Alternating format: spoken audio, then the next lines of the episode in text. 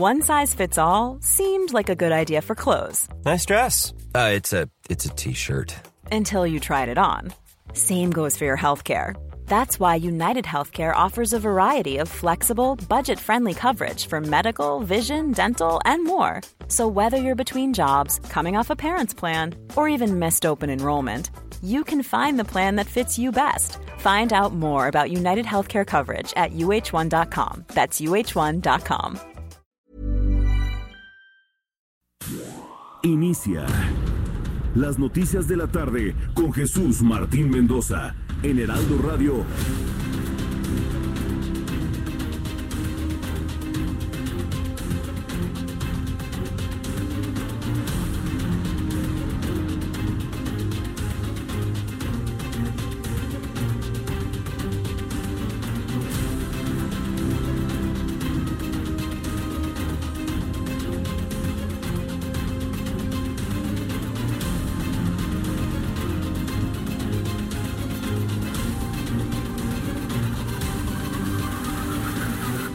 6 de la tarde en punto, hora del centro de la República Mexicana. Bienvenidos, me da mucho gusto saludarle a través de los micrófonos del Heraldo Radio en el Valle de México en el 98.5 de FM, 98.5 de frecuencia modulada.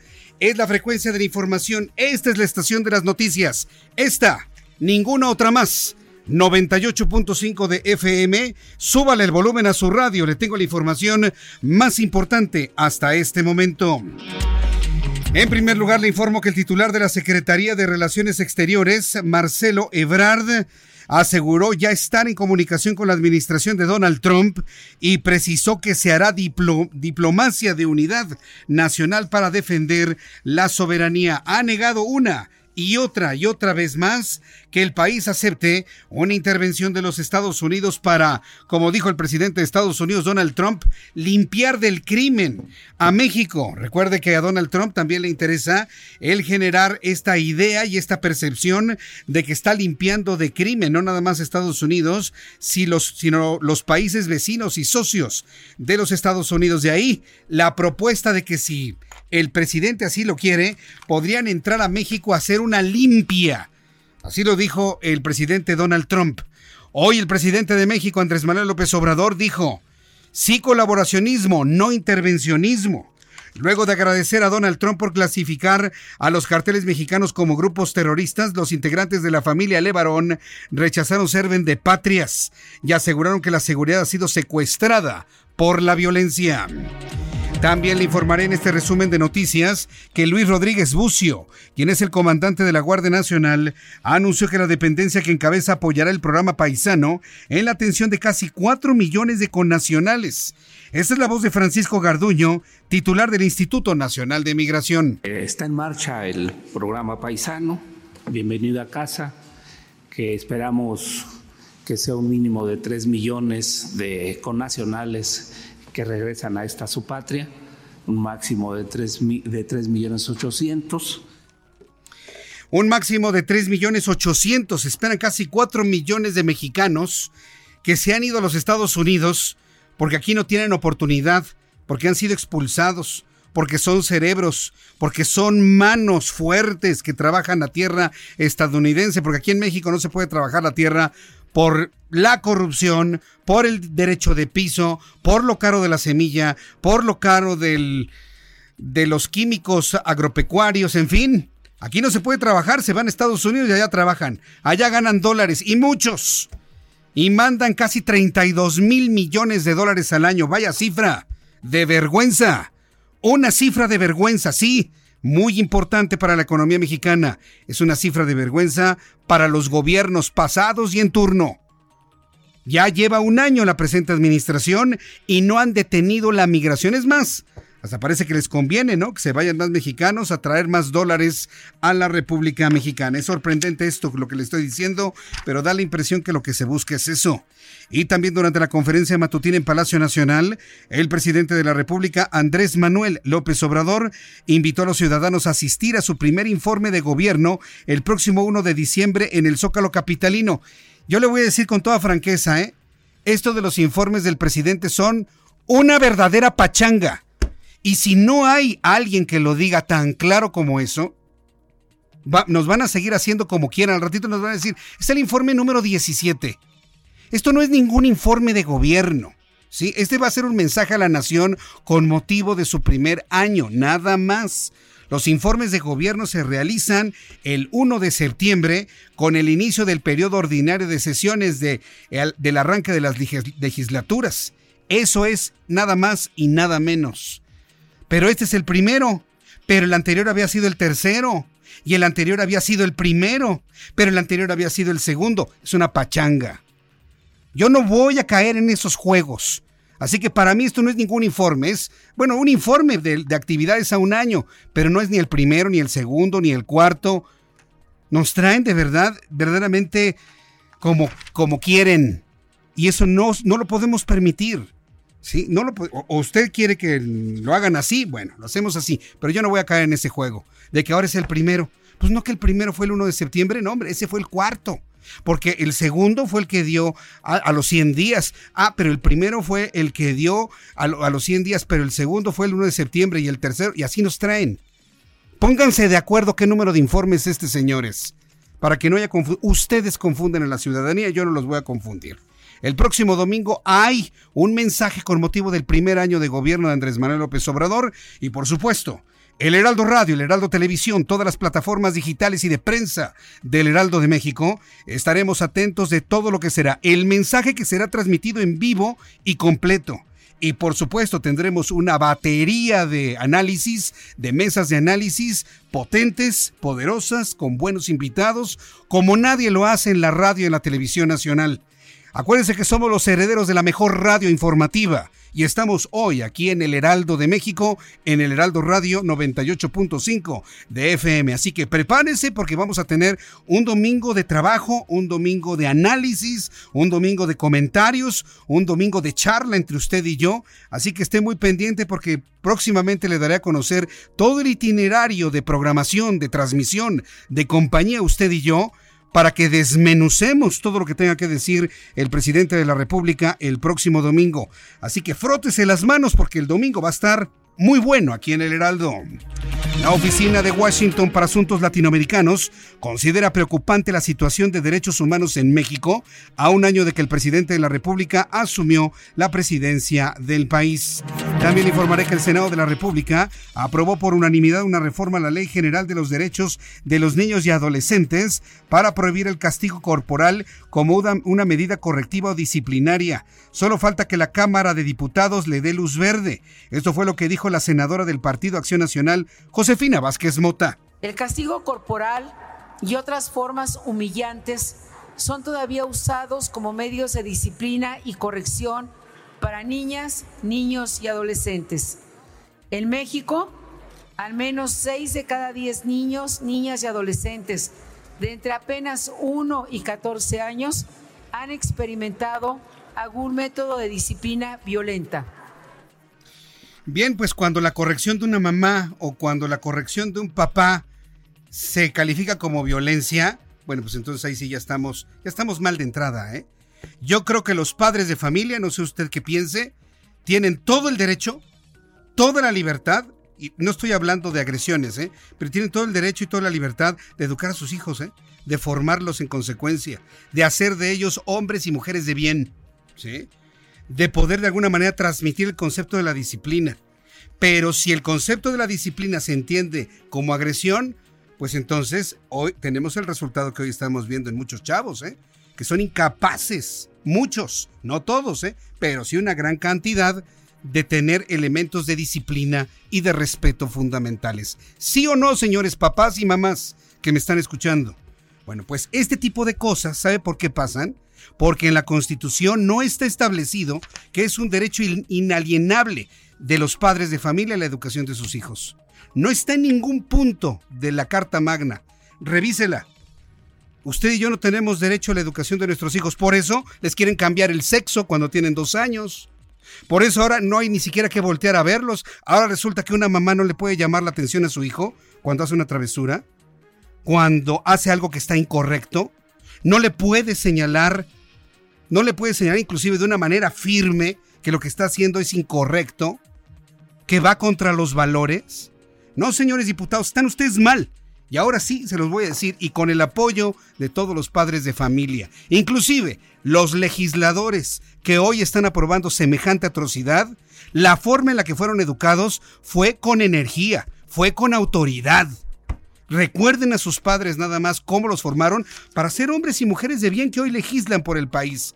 Pero haciéndolo en contra, ¿quién les dijo que de esa manera hay mejores sociedades? ¿Quién se los dijo? quitándole, arrebatándole al padre y a la madre la posibilidad de que decidan la mejor forma de educar a sus hijos. Es todo un tema, ¿eh? Que lo vamos a platicar más adelante aquí en el Heraldo Radio. La segunda tormenta invernal de la temporada provocará marcado descenso de temperatura y fuertes vientos en la península de Baja California, Sonora, Sinaloa, Chihuahua y Durango. Le informaré en nuestra sección meteorológica. El expresidente de Bolivia, Evo Morales, ofreció una conferencia desde el Club de Periodistas de la Ciudad de México, donde se pronunció contra la ficha azul por parte de la Interpol, cuyo objetivo es localizarlo e identificarlo. Esto fue lo que dijo el señor Morales, refugiado del gobierno de México en México, en nuestro país. De los 32 muertos a bala, ni una investigación, ni un detenido. ¿Cómo se entiende eso? Sin embargo, hermanos de la prensa, yo ya sé con una notificación azul de Interpol. Sigue en su activismo político, Evo Morales, con todo lo que eso implica en la violación del artículo 11 del Tratado de Montevideo para asilo, firmado en 1939. Dice la secretaria de Gobernación la semana pasada, es que Bolivia no lo firmó, así que no está en violación, pero México sí lo firmó. México sí pertenece a ese mecanismo y está en completo desacato, eh, porque no lo acata, está en completo desacato a ese artículo del Tratado de Montevideo. Entonces, ahí tiene usted al señor Morales. Y yo no sé por qué el Club de Periodistas de México da esos foros, Sin tener un equilibrio. Sí, porque los periodistas estamos llamados al equilibrio llaman al señor Morales, pues alguien no esté de acuerdo también que esté en la conferencia de prensa. Esa es la obligación, pero bueno, cuando esta cúpula de periodistas está entregada al poder, a este poder, a este que acaba de empezar hace un año, pues entonces ahí no podemos hacer gran cosa. Los hemos prácticamente perdido a ese grupo de periodistas. Y en el estado de Tabasco, el Instituto Electoral y de Participación Ciudadana del Estado señaló que el Congreso local se trabaja una reforma electoral para eliminar las 17 juntas electorales ministeriales y municipales durante el próximo proceso electoral y su trabajo sea absorbido por los 21 consejos distritales. Le informo desde Jalisco que el primer paquete del Plan Nacional de Infraestructura, que será financiado por la iniciativa privada, se contemplan ocho grandes proyectos que van a beneficiar directamente o regionalmente a Jalisco, con una inversión estimada en 49.924 millones de pesos. Son las 6 de la tarde con 13 minutos. Vamos con información de la vialidad. El sur de la Ciudad de México ha sido un verdadero caos debido a diversas manifestaciones en la avenida Universidad y Mayorazgo frente a la estación del metro Coyoacán. Sí, porque hay nada más puras estaciones, pero del metro. Vamos con mi compañero Israel Lorenzana con más información vial. Adelante, Israel. Jesús Martín, muchísimas gracias. Pues fíjate que en estos momentos la organización Ni un repartidor menos, conformada por repartidores de las aplicaciones digitales, aquí en la Ciudad de México, están llevando a cabo una rodada. Esto a partir del Ángel de la Independencia con dirección hacia Periférico y el eje 5 allá en la zona de San Antonio, donde van a instalar un memorial con una bicicleta blanca, esto a un año de la muerte del repartidor Jesús Manuel Matías, quien murió atropellado por un tráiler y en su memoria van a instalar este memorial. Además realizan esta rodada por los derechos y además exigen que impulsen protocolos de seguridad que los proteja del acoso por parte de los clientes y de accidentes sufridos en vía pública, además del mejoramiento de sus condiciones laborales, ya que actualmente no cuentan con un seguro médico ni de vida en caso de accidentes. Son aproximadamente 50 ciclistas en estos momentos están sobre el paseo de la reforma en carriles centrales, van superando la estela de luz con dirección hacia periférico. Están siendo acompañados por una unidad de la Secretaría de Seguridad Ciudadana. Hay que manejar con mucho cuidado para nuestros amigos que vienen de la Avenida de los Insurgentes y con dirección hacia la zona del Auditorio Nacional. Por otro lado, el sentido opuesto, la circulación con ligeros asentamientos, Jesús Martín, nada para pensar en alguna alternativa. Esto para nuestros amigos que van a través de la zona de reforma con dirección hacia Insurgentes o más adelante hacia la zona de Bucareli. Jesús Martín, la información que te tengo. Muchas gracias por la información, Israel. Hasta luego. Hasta luego. Daniel Magaña, ¿dónde te ubicas? Adelante, te escuchamos. Efectivamente, Jesús Martín, ya comentabas de esta situación y es que fueron siete horas de bloqueo en la zona de la Avenida Universidad la calle Mayorazgo. Trabajadores de la Secretaría de Educación Pública que se oponen al gravamen de pues, las prestaciones de fin de año estuvieron manifestándose en estas oficinas de gobierno. Afortunadamente, hace unos minutos se han retirado, pero bueno, pues continúan, eh, nos comentaron que van a continuar con la lucha, pues no van a permitir pues que les reduzcan con las leyes de austeridad, pues precisamente que año con año pues ellos perciben y que bueno pues es una prestación que ellos han ido logrando. El hecho es de que poco a poco mejoran las condiciones vehiculares a lo largo de la Avenida Universidad para las personas que se trasladan hacia la zona centro de Coyoacán o bien se incorporan al circuito interior. En la zona del eje 8, aparte de pues este bloqueo que tuvimos, bueno pues también hay reducción de carriles al llegar a la Avenida Cuauhtémoc por unas obras y esto genera también complicaciones a lo largo de la Avenida José María Rico. Reporte Jesús Martín. Muy buenas tardes. Oye, pero entonces ya fue levantado este bloqueo en Universidad y Mayorazgo, Universidad Río Churubusco y todas, toda esta zona. Efectivamente, fueron siete horas las que estuvieron. Les habían dicho que para eh, que avanzaran las negociaciones, que ingresaran hacia la explanada. De aquí es una un lugar en el eh, cual, bueno, pues es muy grande para liberar el tránsito vehicular. Ellos de primera opción habían decidido pues hacerlo. Al ver que no avanzaban las negociaciones, volvieron a bloquear y bueno, pues así esta situación se presentó por siete horas. Entonces, bueno, pues ya se han replegado, se han retirado, eh, pero bueno, pues comentaron que pues de nueva cuenta van en los próximos días a continuar pues exigiendo que pues no les descuenten absolutamente nada, que no les que tenga un gravamen estas prestaciones de fin de año, porque bueno, pues nos comentaron que por sí pues los ingresos sobre todo son personales, personal administrativo, Jesús Martín que trabaja en la Secretaría de Educación Pública y bueno, pues sí fue un caos porque a esto también se sumó la protesta que nos comentabas, eh, pues algunos comerciantes del área de Coyoacán a lo largo de la mañana, ellos también se trasladaron a la explanada de esta demarcación del sur de la ciudad, pero bueno, pues afortunadamente pues se han retirado estos de aquí de Universidad de la calle Mayorazgo. Bien, valdría la pena revisar eh, si estos trabajadores de la UNAM, de la UNAM siguen frente a estas oficinas ahí en Universidad de Mayorazgo, porque hay personas que me dicen que todavía se encuentran atrapadas en este momento. ¿Qué información actualizada tienes en este instante? Ah, eh, es que fíjate que son dos manifestaciones distintas. La que tú me comentas es la de Universidad de Mayorazgo. Ellos se retiraron. Sin embargo, todavía continúa esta que tú dices en la zona de la Avenida de los Insurgentes Sur, en la zona de Ciudad Universitaria. Al no tener respuesta, han estado realizando bloqueos intermitentes, cerca de la zona de Ciudad Universitaria. Ellos continúan, Jesús Martínez, una hora ya pico. Y bueno, pues ya te imaginarás toda la zona de San Ángel, Insurgente Sur, Revolución, la periferia de Ciudad Universitaria. Pero más adelante, bueno, pues estaremos ampliando esta información desde la zona de Ciudad Universitaria. Correcto. Muchas gracias por la información, Daniel. Muy buenas tardes. Hasta luego, muy buenas tardes. Entonces, vamos a seguir revisando Insurgente Sur frente a la Torre de Rectoría. Vamos a pedirle a Daniel Magaña que se dé una vueltecita a, a Universidad, o bueno, el reportero que se encuentra ahí en Universidad y Mayorazgo. Es este cruce de Mayorazgo, Universidad, del lado izquierdo se encuentra eh, Gabriel Mancera, donde se encuentra el Hospital San José. Eh, ¿Qué más encontramos ahí? Y estaciones del metro, de transporte público. Es lo único que recuerdo, solamente estaciones, pero del metro, ¿no? En esa, en esa zona, sí. Bueno, se ha vuelto un verdadero caos, por supuesto. ¿eh? Muy, muy, muy difícil el tránsito en esa zona. Regresaremos ahí en unos instantes más. El reloj marca las 6 de la tarde con 18 minutos, hora del centro de la República Mexicana. Es momento de, en este programa de noticias, El Heraldo Radio con su servidor Jesús Martín Mendoza. Súbale el volumen a su radio. Saber finalmente qué ocurrió un día como hoy, miércoles 27 de noviembre, en México.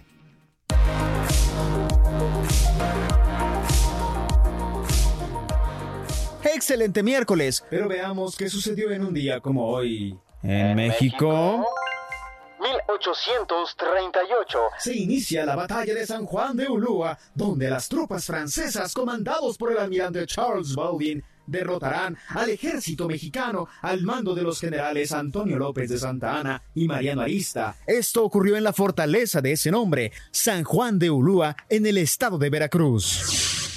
1828 nace Florencio María del Castillo. Oh, escritor y periodista mexicano. Este señor luchó por la restauración de la República contra la segunda intervención francesa en México y además contribuyó en su lucha contra el segundo imperio mexicano. 1837.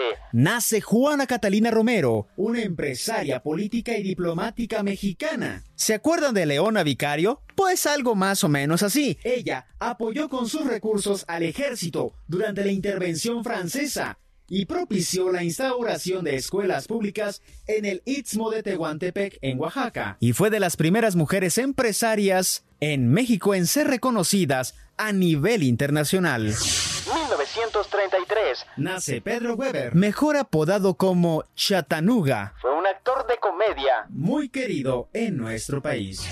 1911. Se eleva el precepto constitucional, el principio de la no reelección, la cual prohíbe la reelección del presidente y vicepresidente de la República. 1916. Inicia en Querétaro las sesiones del Congreso Constituyente, cuyas leyes todavía siguen vigentes. Mm, qué dato interesante. Esto es un día como hoy en México. Bueno, cuando son las 6 de la tarde con 21, bueno, vamos a continuar con la información importante el día de hoy. Asunto central sigue todavía este impacto mediático, porque no podemos llamarlo de otra manera, es un impacto mediático a las declaraciones de ayer del presidente de Estados Unidos, Donald Trump, de que si se lo pide el presidente de México, él entra aquí y hace una limpia. La respuesta del gobierno es no, sí colaboracionismo, no intervencionismo, dijo el presidente hoy en la mañana. El, secretario de Relaciones Exteriores, eh, Marcelo Ebrard, dice que ya entró en contacto con el gobierno de Donald Trump para la colaboración necesaria, más no intervencionista, de Estados Unidos en el tema del narcotráfico. ¿Por qué? Porque Donald Trump, y nos lo explicaba José Reveles hoy en la tarde en nuestro programa de noticias, pues le interesa pues dar estos golpes mediáticos con el objetivo de apuntalar su campaña para la reelección a la presidencia de los Estados Unidos. De que tenga una verdadera intención de que los carteles de la droga sean declarados como terroristas, pues eso ya es harina de otro costal. Por lo menos este investigador en materia de narcotráfico nos lo ha comentado. ¿Qué opina, por ejemplo, Gabriela Cuevas, quien es presidenta de la Unión Interparlamentaria y secretaria de la Comisión y, Relaciones Exteriores de la Cámara de Diputados. Gaby Cuevas, me da mucho gusto saludarte. Saludo acá de, eh, en este lado del Heraldo de México. Bienvenida, eh, que no sea la última vez que hablemos. ¿eh? Gracias, a tus órdenes siempre. Gracias, Gaby Cuevas. ¿cómo ves tú esto en tu calidad de secretaria de esta Comisión de Relaciones Exteriores de la Cámara de Diputados? Las declaraciones de Trump, la posibilidad de que verdaderamente sea esto terrorismo, el crimen organizado, o nada más es fanfarronería del presidente estadounidense. ¿Tú cómo lo ves? Mira, creo que hay como distintas aristas, pero que sí hay que analizarlas con todo el cuidado, responsabilidad y conocimiento sobre las consecuencias. No es lo mismo hablar de colaboración, de cooperación internacional, de decir, a ver, vamos a generar un marco de acuerdo bilateral que nos permita combatir a los cárteles de la droga, vamos a cooperar en términos de inteligencia, vamos a hablar en términos de equipamiento de las policías, de la Guardia Nacional, que es como se ha venido trabajando en los últimos años, a lo que ya sucedió el día de ayer. Ya Trump había estado un poco como con el, ruido en esta materia, pero la declaración de ayer, Jesús Martínez, es delicada porque él dice, vamos a equiparar a los cárteles de la droga mexicanos con los grupos terroristas. ¿Y esto porque es delicado? Mira, podemos hablar de soberanía, de derecho internacional, de muchos principios eh, de política exterior, pero la realidad vámonos a las consecuencias, a lo que es mucho más sencillo de visualizar. Cuando Estados Unidos habla de terrorismo, es como si moviera su estrategia a otro marco legal. Recordemos este, la Patriot Act, que es precisamente la legislación que hace Estados Unidos después del atentado terrorista en contra de las Torres Gemelas, y que es una legislación donde básicamente todos los derechos humanos quedan a un lado, derechos humanos, debido proceso, etcétera. Además, faculta esta ley a Estados Unidos a tener intervenciones extraterritoriales. Ahora, si esto además lo traducimos a la práctica que ha tenido Estados Unidos en otros países, pues yo no creo que queramos ver a México como dejó Estados Unidos a una parte de Irak, a una parte de Afganistán o a una parte de Siria. Correcto. Bueno, no, evidentemente no, no, buscamos que algo sea así. Pero vaya, el presidente de Estados Unidos, sabiendo la, potencia de sus mensajes vía Twitter y sus declaraciones, habla de una limpia. ¿Realmente necesitamos en México una limpia? Hay quienes pensamos que sí. Pero ¿cómo podría realizarse algo así desde el punto de vista de colaboración, Gaby? Ah, yo creo que primero hay que establecer de quiénes son las responsabilidades. Y sí, claramente los mexicanos merecemos seguridad, merecemos Estado de Derecho, pero para eso tenemos autoridades a quienes debemos exigir resultados. Pues eso es parte de mi trabajo, por ejemplo, como diputada, también está ahí. Eso es parte del trabajo de las autoridades a nivel municipal, estatal y federal. Eso es parte de lo que le toca al Poder Judicial. No le corresponde a otro país ni al presidente de un país vecino a venir a hacer una limpia en México. Yo entiendo, Jesús Martín, la, la frustración que sentimos eh, muchos, la impotencia, el enojo, especialmente aquellos que han sido víctimas o familiares de las víctimas, que, que sientes que no pasa nada, que nunca va a haber justicia por aquellos que han sufrido en toda esta crisis de inseguridad que lleva ya más de una década. Pero no corresponde ni se va a arreglar porque venga Estados Unidos a hacer un tiradero en nuestro país. Insisto, más allá de consideraciones que considero fundamentales como nuestra soberanía, como el respeto al derecho internacional, también en la práctica, insisto, vámonos a los hechos. No existe un solo caso en el planeta en donde Estados Unidos haya intervenido y hoy ese lugar se encuentre en paz o con un desarrollo institucional serio. A los mexicanos nos corresponde hacer la tarea en nuestra propia casa. Por ejemplo, en este momento, mientras estamos platicando, Gaby, eh, me están llegando comentarios a través de nuestra cuenta de YouTube, en nuestras plataformas digitales, y la gran mayoría de las personas desean una limpia. No saben si con eh, eh, elementos mexicanos o del extranjero. Nadie se está preguntando eso. Quieren una limpia y un control del crimen organizado en México. ¿Cómo lo hacemos? Por supuesto que tienen razón. Yo no digo que la gente esté equivocada, Jesús Martín, al revés. Creo que lo que nos ha faltado y, a muchos políticos es la empatía con quienes hoy están sufriendo. Nos hemos acostumbrado a tener diario noticias de muertes. Nos hemos acostumbrado a la tragedia en lugar de clamar y exigir seguridad y exigir justicia. Sí, la gente tiene razón en esa exigencia, pero creo que pensar que existe la solución fácil de decir, venga aquí a Estados Unidos y venga Trump nuestro salvador, bueno, basta ver nada más el tiradero que tiene Donald Trump con todos los tiroteos masivos que se están dando a los Estados Unidos. A ver, pongo otro ejemplo, Jesús Martín. Eh, Donald Trump se queja todo el día de la heroína mexicana llegando a Estados Unidos. Queja que es cierta. Yo creo que tienen razón Trump. Pero a ver, llegan, supongámoslo de una forma probablemente burda, llegan los camiones de la droga de México o de la cocaína que venga desde Sudamérica hasta Estados Unidos. Llegan a la frontera. ¿Nos podrá explicar Trump cómo esos camiones llenos de droga acaban en las calles de todo Estados Unidos y cómo es que esas drogas son tan fáciles de obtener para los adolescentes y la gente en Estados Unidos? A ver, Donald Trump ni siquiera ha combatido lo que corresponde a la distribución de drogas en su país. Es decir, él parte de la simulación y de la hipocresía que caracteriza a Estados Unidos en muchos aspectos, como la venta de armas, como, insisto, la distribución de drogas que hoy año por año está matando a más estadounidenses que la guerra de Vietnam. Entonces, yo creo que en esta gran desesperación, frustración, enojo que sentimos los mexicanos, pues debemos ser muy cuidadosos en no pensar que la salida fácil es decir, ah, pues aquí que venga nuestro Salvador Trump y nos arregle el país, porque, insisto, no hay un caso en el mundo, ni uno, donde eso haya sucedido bien. No, no, lo hay. Y eso sí lo puedo testiguar porque como parte de mi cargo en la Unión Interparlamentaria, estamos trabajando en un programa muy importante con la ONU, precisamente para prevenir y erradicar el terrorismo. Y son prácticas muy distintas las que tiene el terrorismo que las que tienen los cárteles de la droga mexicana. ¿Qué los une? La tragedia, la sangre, la crueldad, pero el, digamos, el origen y la finalidad son claramente distintos. Bien, Gaby, pues vamos a ver finalmente cómo, qué es lo que logra eh, Marcelo Ebrard, porque a veces Marcelo Ebrard es eh, secretario de Relaciones Exteriores, a veces como secretario de Gobernación, a veces como que le hace como secretario de Economía, de Hacienda, ahorita le hace prácticamente como presidente de la República. Vamos a ver, esperemos que estos acuerdos de colaboración, porque hoy el presidente fue muy claro en sí colaboración, intervención no, pues verdaderamente dan fruto. Hoy, por ejemplo, la familia Levarón ya le está agradeciendo a Donald Trump la declaratoria, Gaby. Sí, sí, sí, sí, vi las declaraciones. A ver, es que lo que debemos tener mucho cuidado, Jesús Martínez, de verdad, no es lo mismo sí, hablar de colaboración, de cooperación, hablar de intervencionismo, pero lo que realmente hace la diferencia es si jurídicamente en Estados Unidos se homologa a los cárteles de la droga con los grupos terroristas, la legislación que aplica Estados Unidos es otra y entonces bajo sus leyes podrían ellos actuar extraterritorialmente. Y eso sí es una amenaza para México en términos de soberanía, en términos de derechos humanos, en términos de derecho internacional. Nos quedó claro cuál es eh, el peligro que existe en esa posible declaratoria del presidente Trump.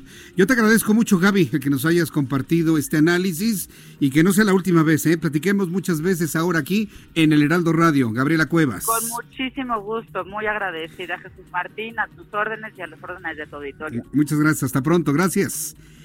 Es eh, Gabriela Cuevas, presidenta de la Unión Interparlamentaria y secretaria de la Comisión de Relaciones Exteriores de la Cámara de Diputados.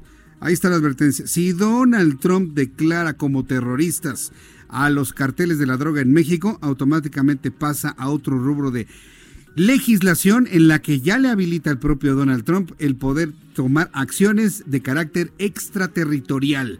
Y lo extraterritorial implica, pues, intervenir en México. Tratan precisamente Marcelo Ebrard de detener ese peligro y lo seguiremos analizando. Un poco más adelante estará con nosotros Gerardo Rodríguez, quien es especialista en temas de seguridad. A ver, ver qué le parece. ¿Cuáles son los riesgos y los peligros? Por lo pronto, voy a los mensajes, regreso enseguida y le invito para que me escriba a través de mi cuenta de Twitter, arroba Jesús Martín MX.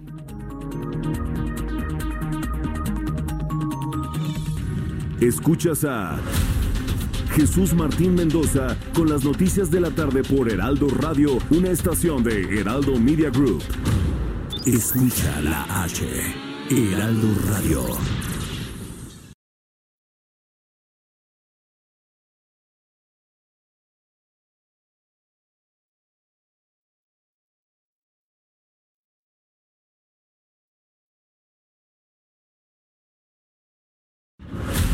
Escucha las noticias de la tarde con Jesús Martín Mendoza. Regresamos. Son las 6 de la tarde con 35 minutos hora del centro de la República Mexicana. En un ratito más de platico cómo estamos en materia de lluvias en la zona de Baja California y sobre todo cuál es el pronóstico que vamos a tener para las próximas horas y los próximos días. Tenemos un nuevo frente frío, tenemos la segunda tormenta invernal. En unos instantes le voy a platicar qué es lo que debemos hacer y protegernos aquí en el centro de la Ciudad de México. Por lo pronto, en esta tarde Armando Casián, director digital del Heraldo de México. Bienvenido, mi querido Armando. Jesús, muchas gracias, por estar aquí con nosotros. Este, y un saludo a todo tu auditorio. ¿Qué noticias tenemos del mundo digital y de la tecnología? Mira, hay muchas. ¿Viste la presentación del Cybertruck de, de Tesla que, presentó Elon Musk? Hasta, hasta parece un transformer esa cosa. ¿eh? no, no, está impresionante. ¿eh? Es, o sea, digo, más allá del diseño que sí es un poco rompedor. Eh, rompedor, vanguardista, agresivo, ¿no? Sí, muy agresivo, muy, agresivo. no, y digo, la, la, la, longitud que va a poder tener este, este eh, coche de 800 kilómetros sin tener que cargar eh, batería, pues es algo importante. ¿no? Ni, ni, el mejor motor híbrido tiene esa independencia. ¿eh? exacto, exacto. Para empezar. ¿no? Y, y, el rendimiento ¿no? y la potencia que tiene, pues también muy bien. Y además, otro de los futures que él vendió era que era contra todo, ¿no? Era muy seguro y puso en la presentación a que un, una persona golpeara con un mazo las puertas y la verdad es que no se veía, vaya, ni, ni un rayón, ¿no? Porque la, como no es pintura, sino es directamente el material de lo que está hecho, entonces aguantó muy bien y la siguiente prueba eh, era aventar una pelota de acero eh, al cristal y el cristal tampoco se debía romper. Y se rompieron los dos cristales. Ah. O sea, en, mera presentación del, coche que en teoría era contra todo. Y él explica después que fue porque con el mazo cuando le dieron el trancazo en la, en la puerta con el mazo, rompieron las bases de los cristales, entonces vibraban y por eso ya no aguantaron. dice que bueno, al final va a quedar solucionado, pero que va a seguir siendo un un auto Pero está bien, porque le, da ese tono humano, ¿no? El tono humano, credibilidad, lo mismo pensé yo, exacto. bueno, se rompió, pero es que porque pasó esto, finalmente entonces se repara, Exacto, exacto, exacto. Y, bueno, me llamó la atención por, por, por, lo que va a representar y hasta el 2000, bueno, ya es, en ese mismo día ya había mil pedidos. Mil pedidos. ¿Ya pediste el tuyo? No, hombre.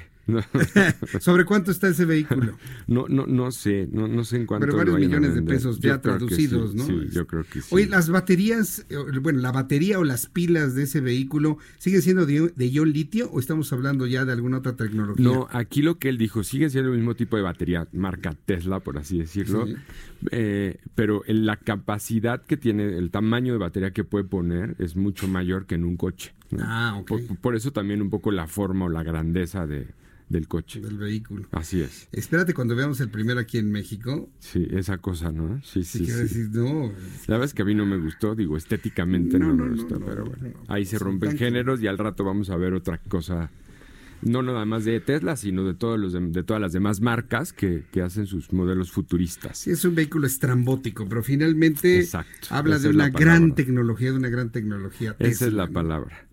Bueno, Siguiente noticia me parece muy relevante es que Tim Berners-Lee, que realmente es el creador de lo que hoy se conoce como Internet, o como de la... O sea, está la capacidad que tenemos tecnológicamente de conectarnos, pero del uso que le damos hoy a Internet de conectarnos y que sea amigable y que haya www. lo que tú quieras, lo, creó este cuate, que es un suizo hace algunos años, pero sigue activo y está muy preocupado por la pérdida de la famosa neutralidad en la red, en la que ya hay participantes demasiado grandes que han hecho que esa neutralidad se vaya perdiendo o que los gobiernos que están se están involucrando demasiado a grado tal de que esa, una de las grandes características que tenía Internet, que era esa neutralidad, se está perdiendo.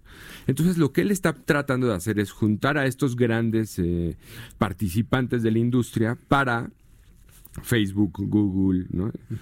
Para poder hacer acuerdos y firmarlos, bueno, así como hay acuerdos que se firman todos los años entre países, para que se respeten ciertas normas que van a hacer que se siga manteniendo esta neutralidad en la red, ¿no? Que acaben el tema de los controles del gobierno, del, del control de la información, de la manipulación de la información y cumplir con ciertas normas que están llegando, tratando de llegar a un acuerdo de cuáles van a ser estas normas para poder mantener esa neutralidad en la red. Me parece a mí muy relevante, ¿no? Por, porque finalmente él más que nadie tiene claro la idea de para qué creó este, este mundo de, interconexión y de lo importante que va a seguir manteniendo eh, esta neutralidad, ¿no? Esa credibilidad y ese uso, porque es lo que va a hacer que siga durando. Cosa que, pues a lo mejor en otros medios se ha perdido, y está muy manipulado. Entonces, bueno, vamos a darle seguimiento, pero es un pues personaje que en el mundo pero es que era una evolución necesaria, lógica, ¿eh? de Internet, el, que, estamos viviendo ahora. ¿eh? Sí, tiene, tiene, que tener ya un, control importante. Siguiente noticia, Armando. Y ya por último es, eh, bueno, el Wikileaks salió, eh, está ahorita en la cárcel, el creador eh, está en la cárcel y salió en, un video en donde muchos doctores lo vieron muy eh, dañado y dijeron que por, por el tipo de color, pues están, eh, seguramente tiene alguna enfermedad grave. Y eso hizo que muchísimos doctores mandaran, más de 60 doctores mandaran petición a la prisión para poder revisarlo porque están preocupados por la salud de Assange. Finalmente, independientemente de que haya roto o no leyes, pues sí es un personaje relevante de la vida y de la historia por, por el, tipo de documentos que reveló y la forma en la que lo hizo. Así que bueno, vamos a, ver qué pasa con esta persona y su salud. Muy bien, bueno, pues estaremos, eh, si están diciendo que ya se está muriendo, que ya va, que está muy mal, que no sé qué, y bueno, pues mi querido Armando Casián, muchas gracias por saludarte el día de hoy. Qué bueno que ya nos visitaste. Sí, cara, ya. ya. era hora, ya era tiempo. Muchas gracias a ustedes y aquí estamos. Me parece muy bien. Gracias Armando, pendientes de tus siguientes noticias. Gracias. Armando Casián, el director digital del Heraldo de México. Son las 6 de la tarde con 42 minutos hora del centro de la República Mexicana. Baja California Sur es una de las entidades más afectadas por las lluvias recientes en el norte del país. El Consejo de Protección Civil del municipio de Mulegé informó que tomó la decisión de suspender de manera preventiva las clases este miércoles en todos los niveles y turnos, incluyendo guarderías. Por otro lado, en Comundú, este miércoles habrá suspensión de clases para todos los niveles en ambos turnos como medida preventiva ante los pronósticos de lluvias. En Los Cabos, como medida preventiva se determinó la apertura de seis refugios temporales, de ellos tres en Cabo San Lucas y tres en San José del Cabo. En cuanto a los aeropuertos en el estado operan de manera normal y no hay hasta el momento reportes de cancelación de vuelos. Por lo pronto le informo que el Servicio Meteorológico Nacional informó que se acerca la segunda tormenta invernal de la temporada, la cual tendrá una baja considerable en la temperatura, así como vientos superiores a los 80 kilómetros por hora, principalmente en la península de Baja California, Sonora, Sinaloa, Chihuahua, Durango y se esperan temperaturas de menos 5 a 0 grados Celsius. Tan solo en Sinaloa la lluvia llegó con intensidad y la Secretaría de Educación Pública y Cultura de aquel estado informó que se suspenden las clases este miércoles en 11 municipios del estado por el Frente Frío número 18 con base en la recomendación del Comité de Protección Civil. Entonces, muy atentos de toda la información en materia meteorológica que le daré durante los siguientes días porque estará muy frío en la República Mexicana. Cuando el reloj marca a las 6 de la tarde con 44 minutos, escucha usted el Heraldo Radio a través del 98.5 de FM. A continuación quiero presentarle una entrevista, porque hoy tenemos un buen amigo aquí en el estudio. Y le digo que es un buen amigo porque me da mucho gusto verlo en este estudio.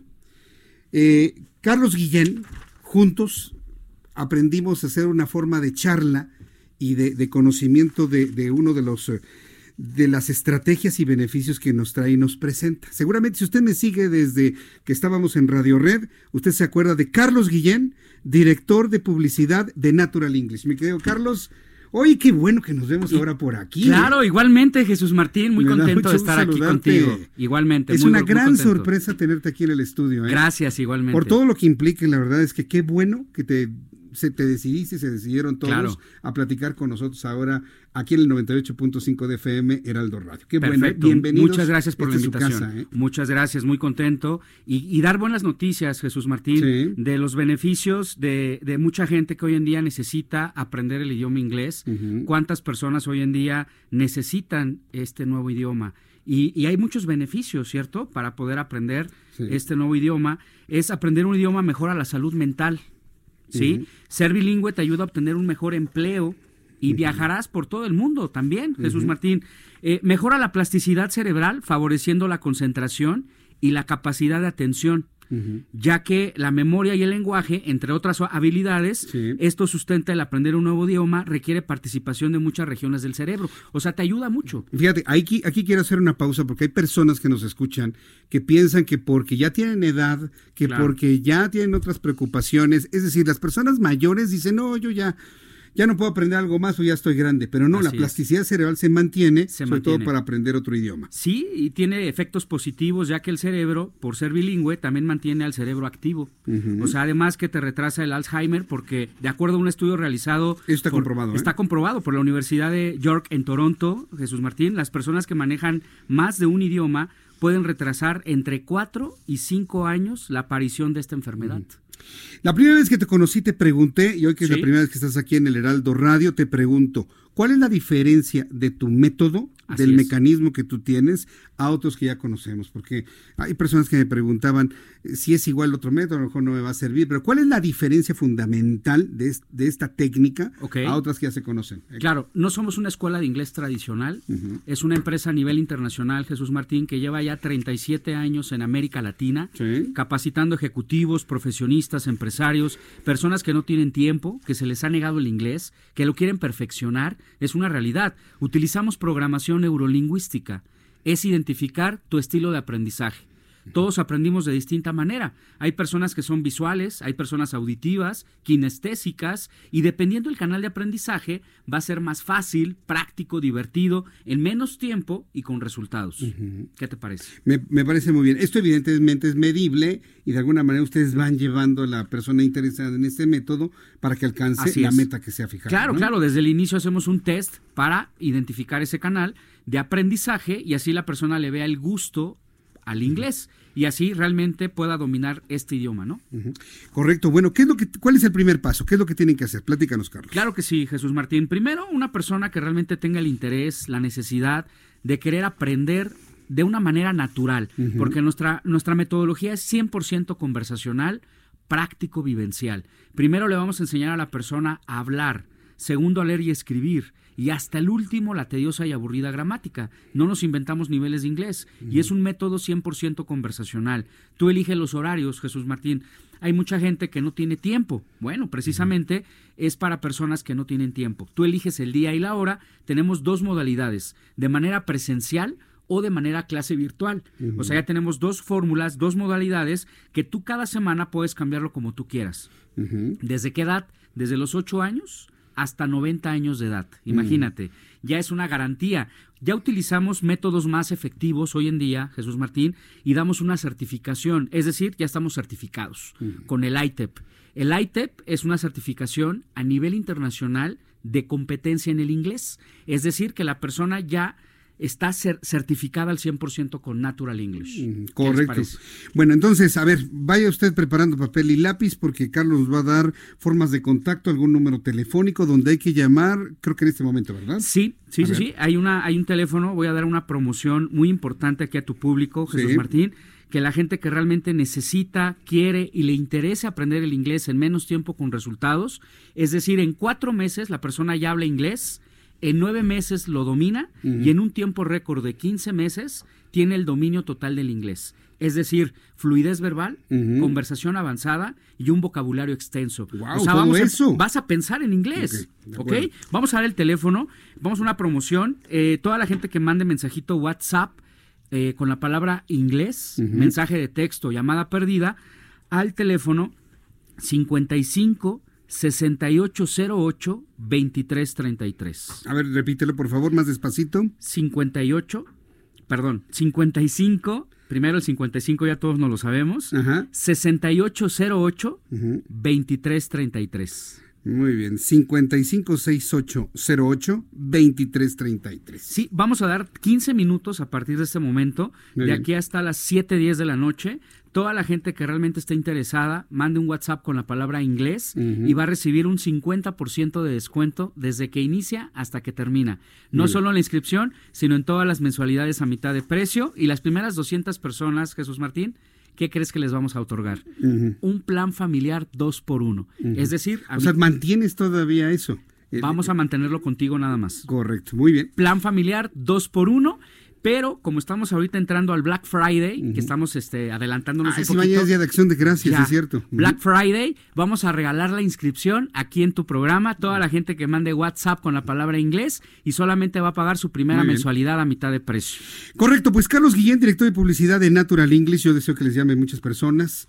Y la verdad me da mucho gusto el saludarte. Gracias. en, los, en, los, momentos en los que así consideres, platicamos aquí, sobre todo la importancia de aprender inglés, sobre todo en este tiempo que necesitamos dominar una segunda lengua para extendernos en las formas de trabajo, en los negocios. Vaya, por una superación personal que me parece que es fundamental. Es el idioma de ¿eh? los negocios, Jesús Martín. Y qué mejor en una institución que te da una garantía. Marquen ya al 55 6808 2333. ¿Sabes qué es lo más difícil para aprender inglés, Jesús Martín?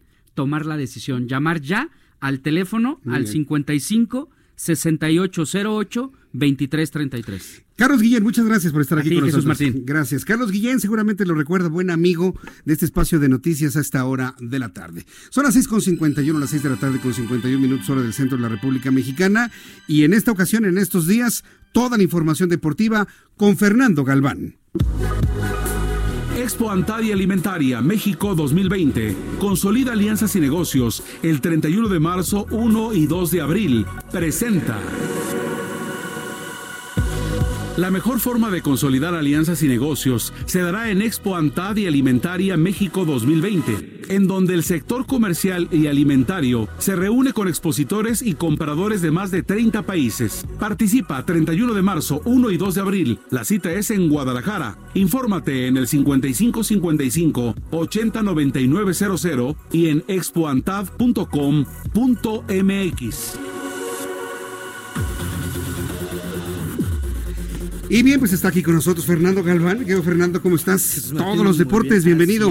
Muchas gracias. Oye, pues fíjate que Alexa Moreno recibió de manos de la presente administración el Premio Nacional del Deporte en Palacio Nacional. La gimnasia tuvo destacadas participaciones en las copas en las mundiales de Doha y de Azerbaiyán, los cuales le permitieron conseguir su boleto a los Juegos Olímpicos de Tokio en 2020 y esas fueron las palabras de la gimnasta. Quiero expresar mi más sincera felicitación y reconocimiento a todos los nominados y compañeros galardonados el día de hoy, así como los que han estado en nuestra posición en años anteriores. Todos ellos son un claro ejemplo de preparación, esfuerzo y superación. La verdad es que yo los admiro a todos y cada uno de ustedes. Muchas gracias por ser un ejemplo para nosotros los jóvenes. No ha sido fácil para ninguno de nosotros estar donde nos encontramos, pero yo creo que todos hemos luchado y sido perseverantes para lograr nuestros sueños. Espero que el deporte mexicano siga creciendo y evolucionando y que los jóvenes que buscan esas grandes metas tengan la fuerza, voluntad y coraje de pelear por ellos. El día de hoy me encuentro tan contenta y agradezco al presidente. Esas fueron las palabras de Alexa Moreno. Estaba pero emocionadísimo, no sabes qué gusto me da por Alexa. Es muy, Todo lo que ha vivido, todo lo que le han golpeado, todo lo que le han criticado. Hoy mira, es un, está cosechando gran fruto ¿eh? en eh, este momento. Producto de la superación y del esfuerzo y del día a día, sin duda, de una gran, gran deportista mexicana de talla mundial. Y mira, ya que hablamos de los Juegos Olímpicos del verano, la selección mexicana de básquetbol ya conoce a sus rivales para el preolímpico que se va a desarrollar en Croacia el próximo año. El combinado nacional se va a medir con Rusia y con Alemania, así que esperemos que también logren los recursos para que puedan viajar porque desde ahorita estamos a diciembre, el torneo es en junio. Ya se dice que tienen problemas para financiar su viaje. O sea, ya, van a empezar con eso. Exactamente. pues que vaya a la mañanera de López Obrador y que le diga, oiga, presidente, este, tenemos el triunfo en la mano y no tienen dinero para mandarme. ¿Y si recaudan los diputados y senadores 500 pesitos para mandarlos? No, están manteniendo a Evo Morales. ¿Cómo crees? Sí, ¿verdad? Perdón, no, espérate. ¿Cómo, pretendes, Fernando Galván, que le vamos a dar a Alexa dinero si se le está dando a Evo? Sí, hay prioridad. Si es un lujo tenerlo en México. Cierto es. no, has blasfemado. Me, voy a, romper las, las, vestiduras apenas el lunes hablamos de Julio César Chávez. sí, sí y hablamos del champ que todavía está muy bien en condiciones de pelear. Pues bueno, lo están matando en redes sociales al pobre. Lo andaban diciendo que ya se había muerto el señor. Hazme tú el favor. Salió el, un video en el que el campeón dice que no, que está muy bien. Salió corriendo en su caminadora, que se iba a aventar 10 kilómetros y que por favor ya lo dejen de estar matando. Imagínate. No, pues sí. Noche mágica hoy de Champions. Jesús Martín. El Inter de Milán le gana al Slavia Braga tres goles por uno. El Barcelona también venció a su rival de esta ocasión, el Borussia Dortmund, por el mismo marcador.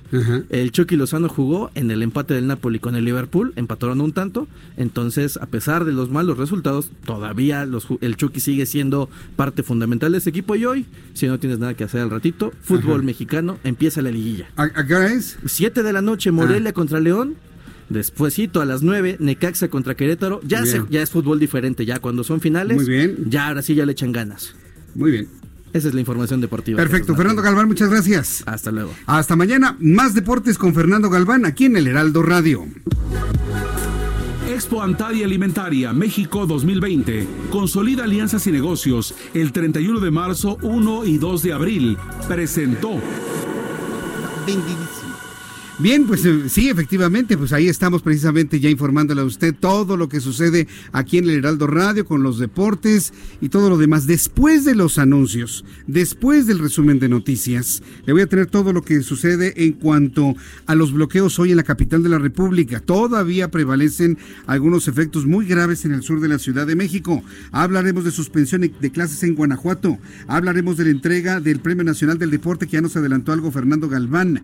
Hablaremos también del diálogo con los Estados Unidos y lo que en materia de de seguridad viene hacia México ahora con este ofrecimiento del presidente de los Estados Unidos, Donald Trump. Yo le invito para que me escriba a través de mi cuenta de Twitter y por supuesto en las formas de comunicación del Heraldo de México, Twitter arroba el heraldo-mx, Instagram arroba el heraldo de México, Facebook el heraldo de México, YouTube el heraldo de México. Entra a nuestra página www.heraldodemexico.com.mx para continuar escuchando noticias en el resto de la República Mexicana. Aquí en Ciudad de México, 98.5 de FM en todo el Valle de México, en todo el centro del país, 98.5 de FM. Súbale el volumen a su radio. Regreso enseguida con más información. Escuchas a Jesús Martín Mendoza con las noticias de la tarde por Heraldo Radio, una estación de Heraldo Media Group. Escucha la H, Heraldo Radio.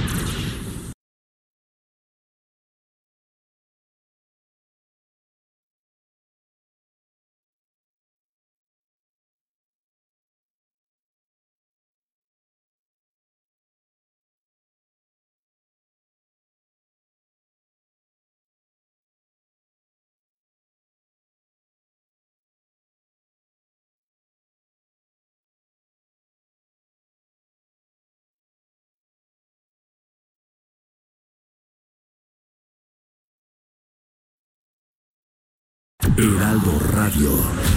Escucha las noticias de la tarde con Jesús Martín Mendoza. Regresamos.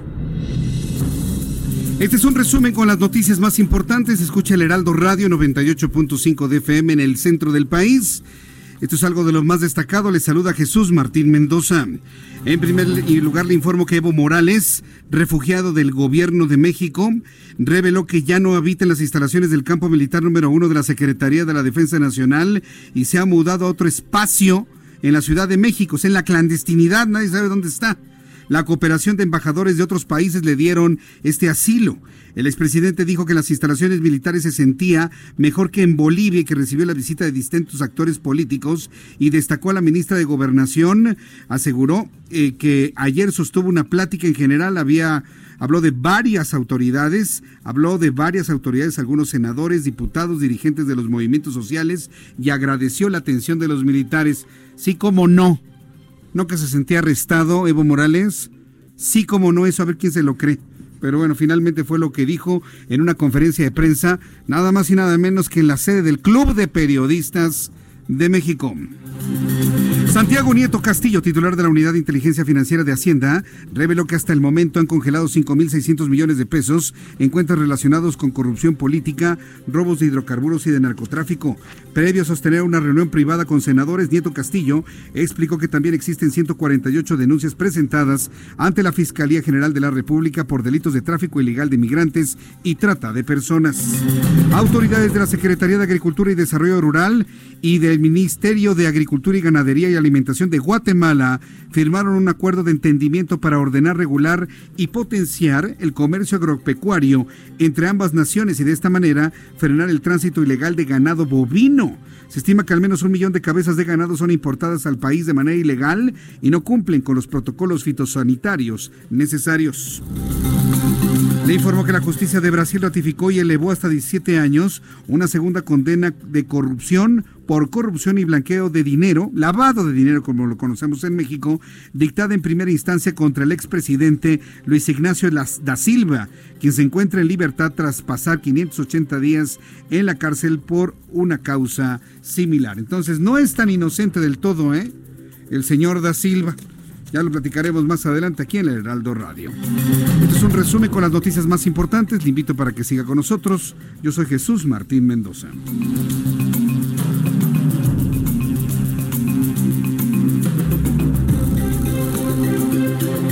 Son las 7 con 4, las 19 horas con 4 minutos hora del centro de la República Mexicana. Les saluda Jesús Martín Mendoza a través del Heraldo Radio 98.5 de FM. Recuerde los tres números de la información, los tres números de la frecuencia de las noticias. 98.5 de frecuencia modulada. Le informo que para el día de mañana el Servicio Meteorológico Nacional está pronosticando para la Ciudad de México cielo totalmente despejado para el día de mañana, con una temperatura mínima de 11 grados, una máxima de 25. En Toluca, en el Estado de México, una mínima de 6, una máxima de 23, con cielo completamente despejado. En Guadalajara, Jalisco, hay nublados por la tarde, mínima 12, máxima 27. En Monterrey, Nuevo León, mínima 14, máxima 22, sobre todo para las personas que van a realizar viajes de negocios a estas entidades el día de mañana. En Tampico, Tamaulipas, mínima 23, máxima 26. Ahí sí será un día pasado por agua, lluvioso desde temprano en Villahermosa, en, eh, eh, perdón, en Tampico, mientras que en Villahermosa, Tabasco, mínima 24, máxima 33. Acapulco, Guerrero. Qué gusto saludar a nuestros amigos en Acapulco, mínima 23, máxima 31 para el día de mañana. Vamos con nuestros compañeros reporteros urbanos, periodistas especializados en información de ciudad. Daniel Magaña, adelante, te escuchamos. Muy buenas tardes. ¿Qué Jesús Martínez? Precisamente, pues tenemos información para las personas que abandonan la Ciudad de México a través de la calzada Ignacio Zaragoza. Bueno, pues vaya complicaciones. Fíjate que trabajadores administrativos y personal médico, principalmente enfermeras, pues han realizado bloqueos a lo largo de la tarde la zona del Hospital Regional del ISTE, que se ubica en esta avenida, un poco antes de llegar a la avenida Guelatao. Ellos piden insumos y también respeto a su pues labor médica en este hospital. Bloquearon toda la zona de Zaragoza en dirección al oriente. Posteriormente, bueno, pues lo replegaron elementos de la Secretaría de Seguridad Ciudadana, una, una pequeña confrontación y bueno, únicamente dejaron abierto un carril para pues abandonar la zona de la Ciudad de México a través de la autopista México-Puebla. Ya te imaginarás a esta hora pues bloqueada parcialmente la calzada de Ignacio Zaragoza, bueno pues afectaciones prácticamente desde Boulevard Puerto Aéreo, así que bueno pues hay que pues, tener calma la parte de que las personas que se incorporan de la zona del Boulevard Puerto Aéreo o del viaducto Río de la Piedad para trasladarse en dirección hacia la zona de Santa Marta Catita, el sentido opuesto pues está abierto con la circulación habitual en dirección hacia calle 47 para ingresar a la terminal 2 del aeropuerto. El reporte Jesús Martín. Buenas noches. Gracias, muy buenas noches. Nuestro compañero Daniel Magaña en el oriente de la Ciudad de México y si lo observamos está completamente cerrado y hoy ha sido un día verdaderamente caótico. En las imágenes que podemos observar en cuanto a la vialidad, para nuestros amigos que nos ven a través de YouTube, Jesús Martín MX, véalo. Estoy presentando cómo luce el mapa, el mapa de la Ciudad de México a esta hora de la tarde. Todo está con congestionamientos, todo de rojo y todo de negro. Y además una cantidad de accidentes, una cantidad de accidentes vehiculares gravísimo, verdaderamente muy mal la Ciudad de México. Por ejemplo, el circuito interior y el viaducto Miguel Alemán son dos enormes estacionamientos. Yo le invito para que me escriba a través de nuestro chat en vivo en YouTube, en el canal Jesús Martín MX, así me encuentra Jesús Martín MX, ahí tenemos un chat en vivo y además en mi cuenta de Twitter, arroba Jesús Martín MX. Vamos con nuestro compañero Israel Lorenzana, quien nos tiene más información de vialidad. ¿Dónde te ubicas, Israel? Adelante. Jesús Martín, gracias. Pues tenemos información para nuestros amigos que se desplazan a través del Paseo de la Reforma, a partir de la zona de Bucareli con dirección hacia el eje 2 norte, la circulación ya con asentamientos. Esto por un lado, el lento cambio de luces en los semáforos y además la gran afluencia vehicular con dirección hacia el perímetro de la alcaldía Gustavo Madero. También para sus amigos que ingresan a través de Avenida Juárez con dirección hacia el eje central Lázaro Cárdenas, ligeros asentamientos, nada para pensar en alternativas, ya ingresando a la zona del circuito interior, la circulación también con algunos problemas a partir de la zona de la raza y con dirección hacia Marina Nacional. En la zona del centro histórico, el Zócalo Capitalino, tenemos un grupo de manifestantes a las afueras del edificio de gobierno de la Ciudad de México. Por suerte no están afectando la vialidad. Esto para quien viene el 20 de noviembre con dirección hacia la zona de Pino Suárez a través del circuito Plaza de la Constitución. Hay que manejar con mucho cuidado, esto con dirección hacia la zona de Pino Suárez, procedentes de 5 de mayo, también con dirección hacia la calle de Tacuba y por supuesto hacia República de Brasil. Jesús Martín, información PTT. Correcto, gracias por la información, Israel Lorenzana. Hasta luego. Hasta luego. Le estamos solicitando a nuestro compañero José Arturo García que nos averigüe cómo está la situación en Universidad y Gabriel Mancera. En el cruce de Avenida Universidad Gabriel Mancera, Mayorazgo, frente a las instalaciones de la Universidad Nacional Autónoma de México, son instalaciones administrativas en este punto, en donde varios trabajadores están en contra de que les descuenten eh, impuestos Ellos quieren que todas sus prestaciones de ley estén libres de todo tipo de impuesto y bueno, pues estaremos muy atentos de cómo se encuentra este lugar. Se lo digo porque todavía nuestros mapas de vialidad y las personas que están circulando por ahí les voy a pedir que me envíen una fotografía. En los mapas de vialidad aún me aparece esta zona como bloqueada, como cerrada. Si alguien de ustedes está circulando por Avenida Universidad de sur a norte. Busca incorporarse a Universidad a la altura de Gabriel Mancera. Yo le voy a pedir que me informe, que me indique qué es lo que, qué es lo que observa e inclusive si me puede enviar una fotografía a través de mi cuenta de Twitter, arroba Jesús Martín MX. La compartimos, la comentamos y la compartimos con todo esta, este gran esta gran familia que nos unimos todas las tardes en el 98.5 para escuchar las noticias. Quiero informarle que esta mañana se registraron varios bloqueos en Guanajuato, ya que estamos hablando de problemas viales y de bloqueos aquí en la ciudad. Allá en Guanajuato, sobre la carretera Juventino Rosa Celaya, en respuesta a un operativo realizado por elementos de la Fiscalía General de Guanajuato y el Ejército Mexicano. El operativo inició a las 5 de la mañana y el bloqueo se dio una hora después. Pobladores de las comunidades de Morales, Pozos y Rincón de Centeno secuestraron dos camiones de pasajeros y los incendiaron en el lugar, bloqueando la circulación de ambos sentidos de la carretera. Y ante este problema la Secretaría de Educación del Estado decidió suspender las clases en todos los niveles educativos. Por su parte, hoy el presidente de la República, ya nos da un adelanto Fernando Galván, entregó este miércoles el Premio Nacional del Deporte 2019, ceremonia realizada en el Palacio Nacional, en donde la gimnasta baja californiana Alexa Moreno recibió el galardón en la categoría no profesional en virtud de sus logros con la medalla de bronce en el Mundial de Doha 2018 y la obtención de la plaza a los eh, Juegos Olímpicos de Tokio 2020 para México. Al evento asistió Ana Gabriela Guevara, directora general de la Comisión Nacional de Cultura Física y Deporte, Esteban Moctezuma Barragán, secretario de Educación Pública, y el empresario Carlos Bremer. Fernando Galván nos presentaba la voz de Alexa, de, Alexa, pero en este momento le presento lo que dijo el presidente de la República, Andrés Manuel López Obrador. Además, el deporte eh, permite el que nos comuniquemos, nos socialicemos, eh, podamos convivir eh, en armonía y nos aleja de las conductas antisociales. Es fundamental eh, la promoción del deporte para la juventud. De modo que nosotros vamos a seguir ayudando en todo lo que podamos.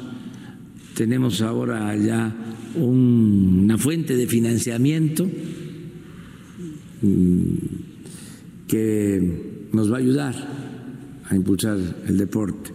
No solo el presupuesto, sino ya se creó el instituto para devolverle al pueblo lo robado, que es el instituto que administra todo lo que se obtiene, se confisca a la delincuencia organizada y a la delincuencia de cuello blanco.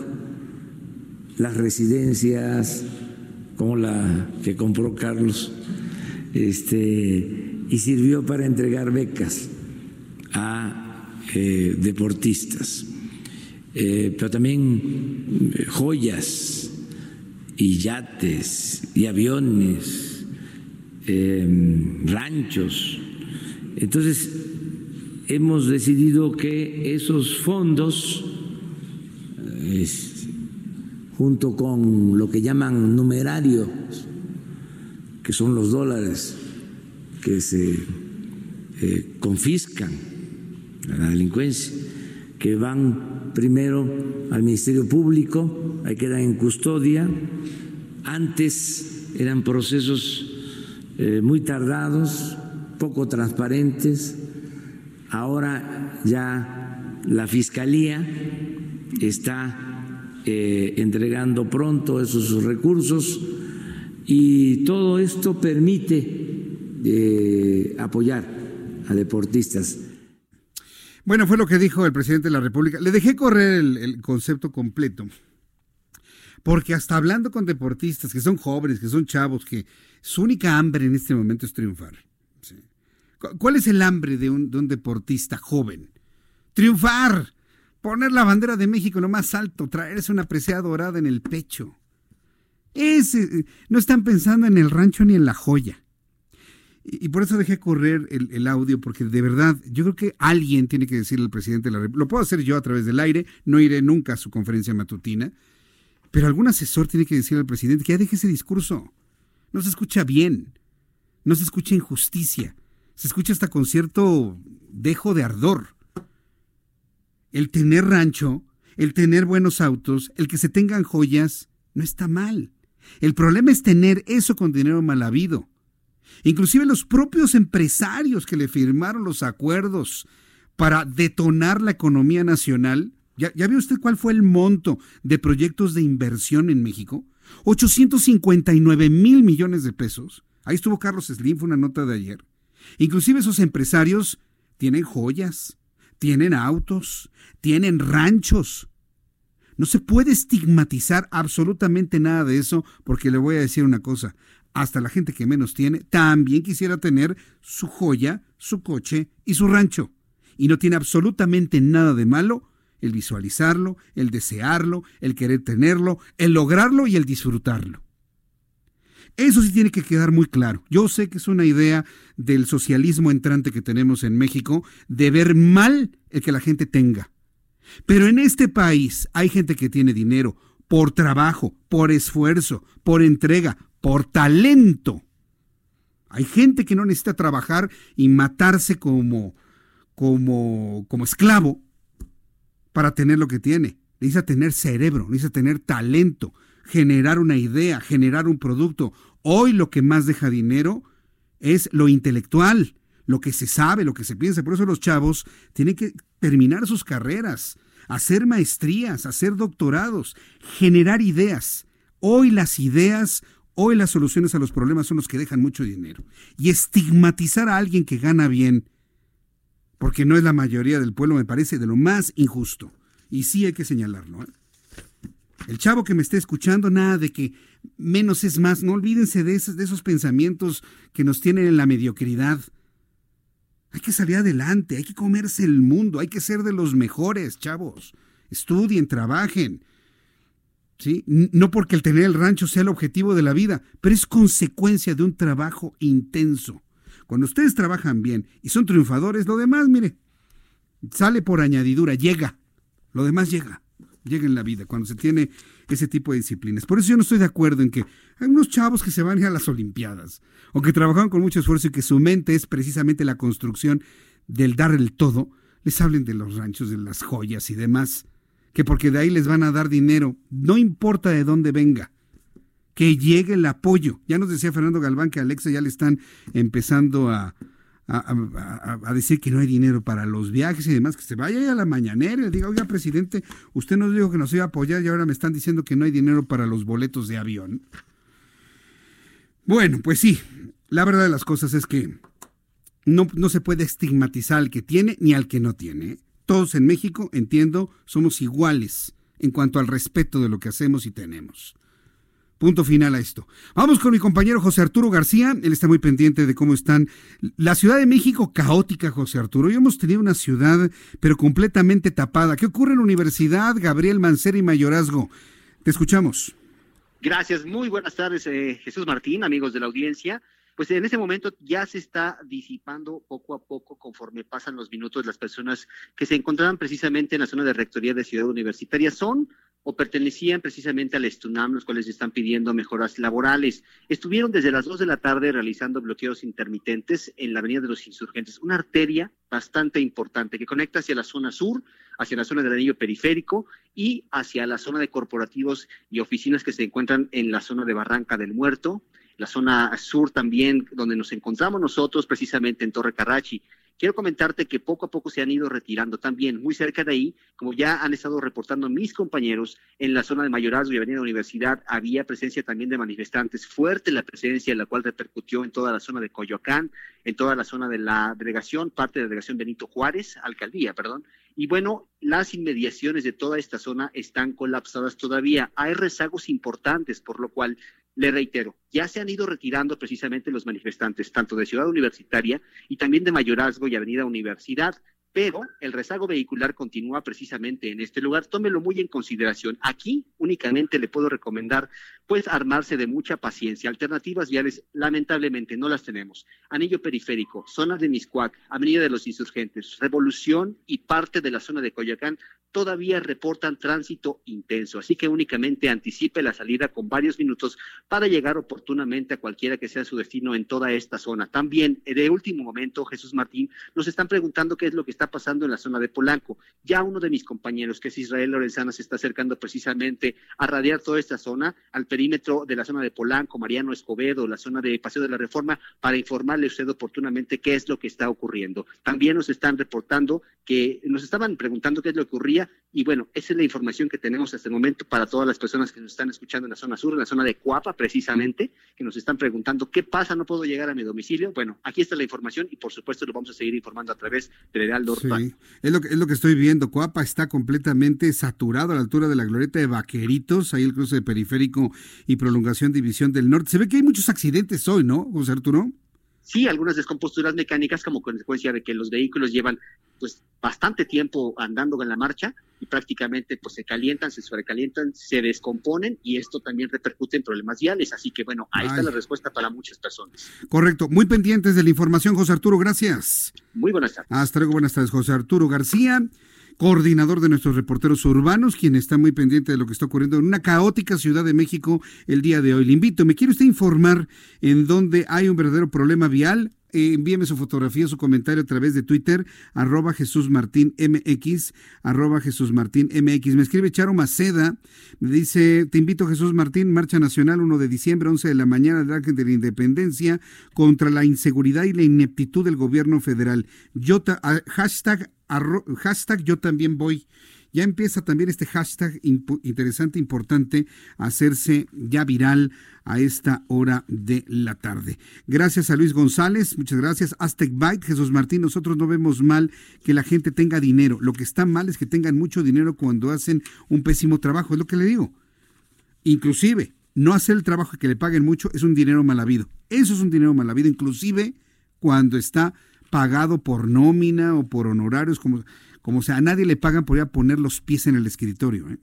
Si tengo un empleado que es grosero, no hacen bien su trabajo, pero gana muy bien. El que hace las cosas bien lo verá injusto. Jesús, me dice Diego Ortega, Jesús Martín, tranquilo, usualmente Gabriel Mancera y Universidad, que está tranquila la vialidad en este cruce. Pichardo 17, saludos. Pero por favor, ten valor para criticar a los ciclistas, ya basta, son peores que los microbuseros, son, ¿para qué te digo? Uy, Qué bueno que ustedes de los nuevos que me está escuchando, Pichardo. Uy, si usted conociera mi historia, ya para qué le cuento, ¿eh? ¿Para qué le cuento? Hemos llegado a buenos acuerdos con los grupos de ciclistas.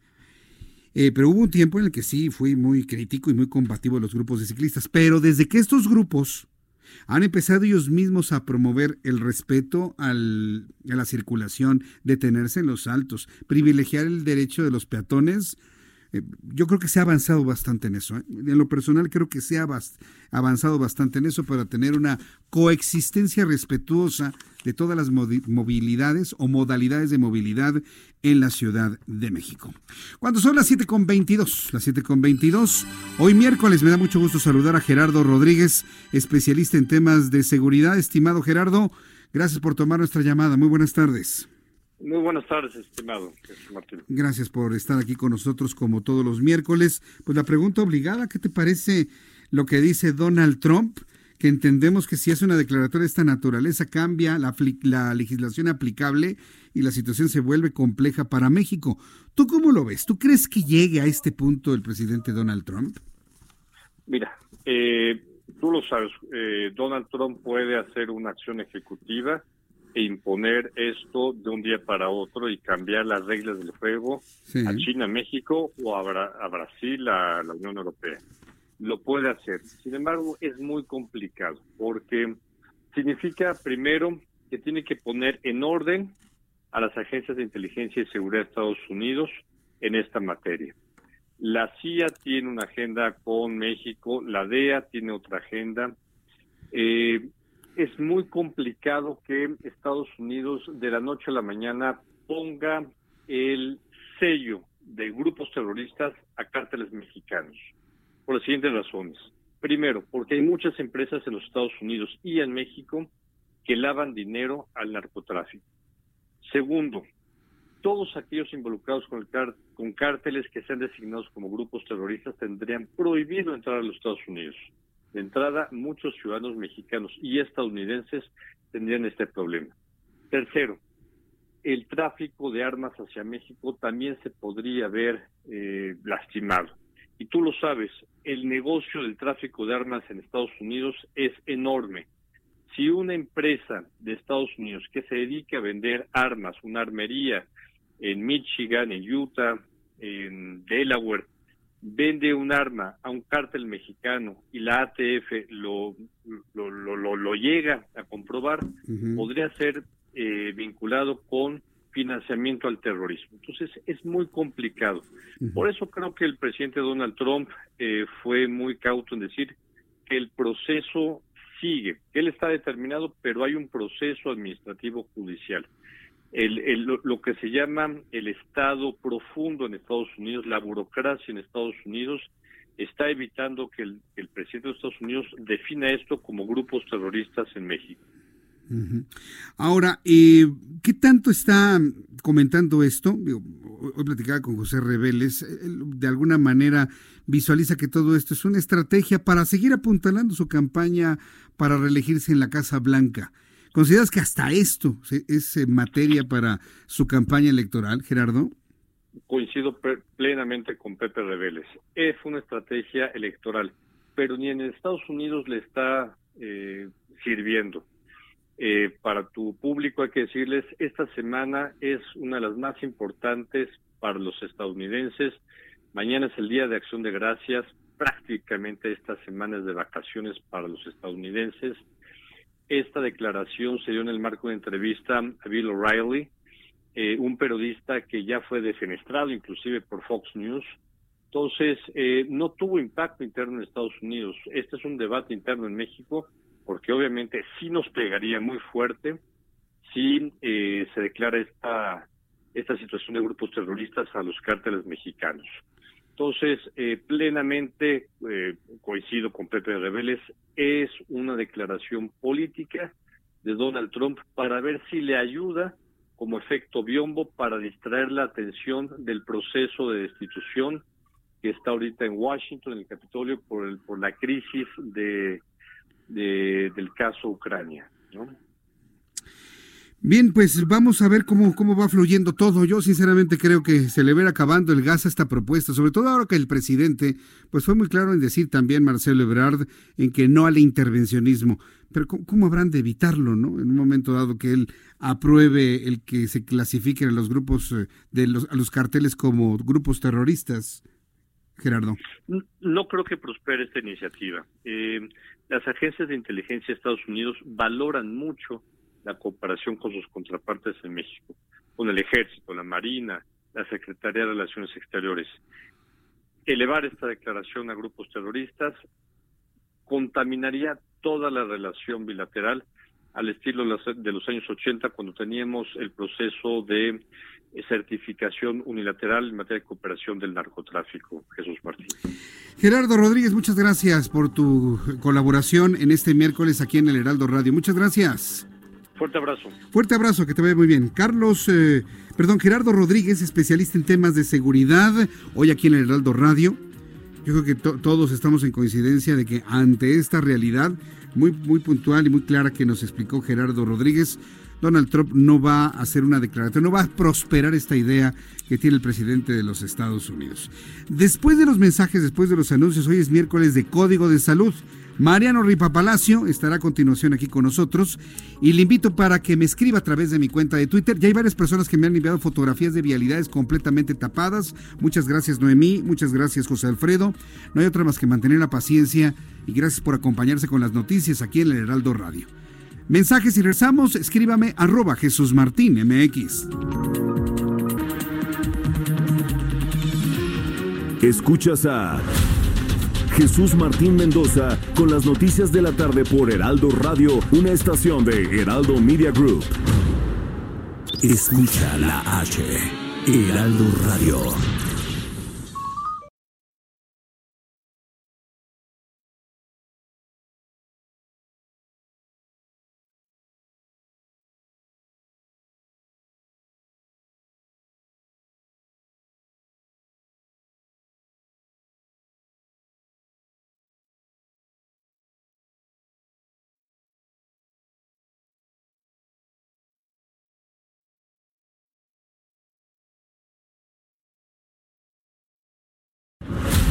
Escucha las noticias de la tarde con Jesús Martín Mendoza. Regresamos.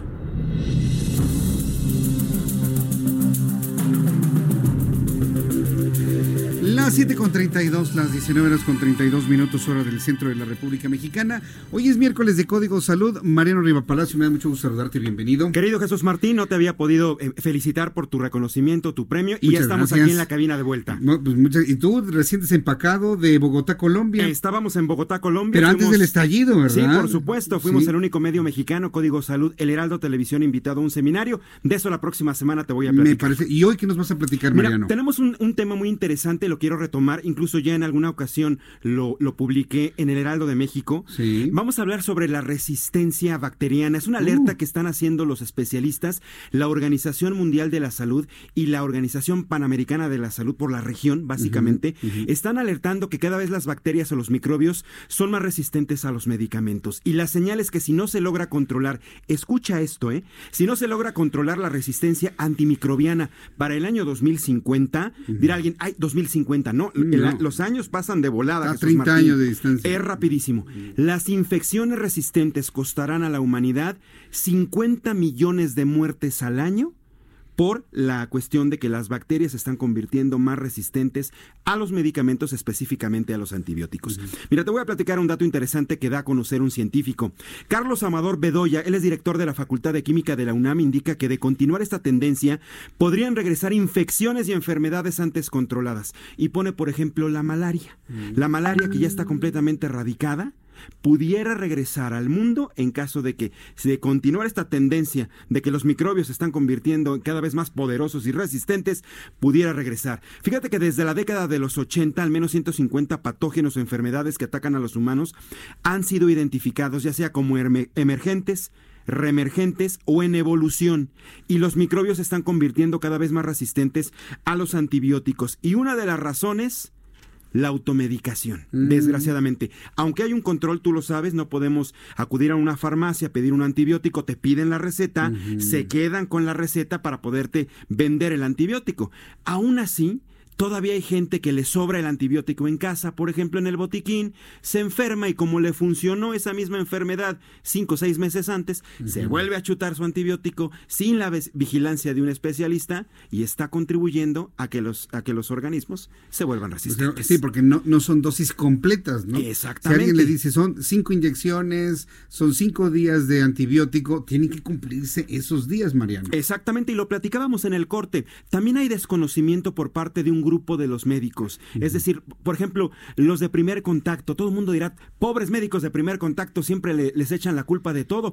Pero la tienen. La tienen en cierta forma, por desconocimiento, ¿no? Porque a lo mejor falta más entrenamiento Mm. para que también ellos sepan las dosis y en qué momento poder eh, eh, prescribir un antibiótico. Dicen algunos especialistas, no todas las enfermedades, no todo, por ejemplo, alguna infección eh, respiratoria necesariamente se tiene que tratar con antibiótico. No siempre es así. Y ya va el primer médico y luego, luego lo que te receta es un antibiótico, cuando a lo mejor no lo necesitas. Esto también está haciendo que los microorganismos se vuelvan cada vez más resistentes, Jesús Martín. Eh, Cuando te recetan antibióticos, tu, tu médico de cabecera le preguntas, ¿qué antibiótico es este? Es de tercera generación. Bueno, ¿cuántas generaciones de antibióticos vamos a tener? Imagínate nada Vamos más. a tener que generar para poder controlar las, las enfermedades bacterianas, que entiendo que son las que, las que son como oportunistas, ¿no? Primero te enfermas de algo viral y ya después llegan las bacterias. La ¿no? mayoría es por, por oportunismo, exactamente, pero pasa eh, eh, sencillamente lo mismo.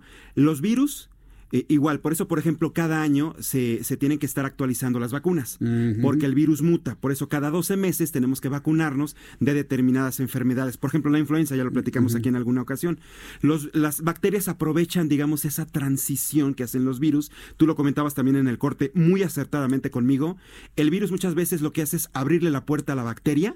Cuando no hay un tratamiento adecuado, la bacteria aprovecha, entra a la fiesta con el virus. De aquí soy. De aquí soy y ámonos. Es cuando la gente tarda mucho tiempo en recuperarse, tiene estos problemas y lo grave que es esto que dice la Organización Panamericana de la Salud.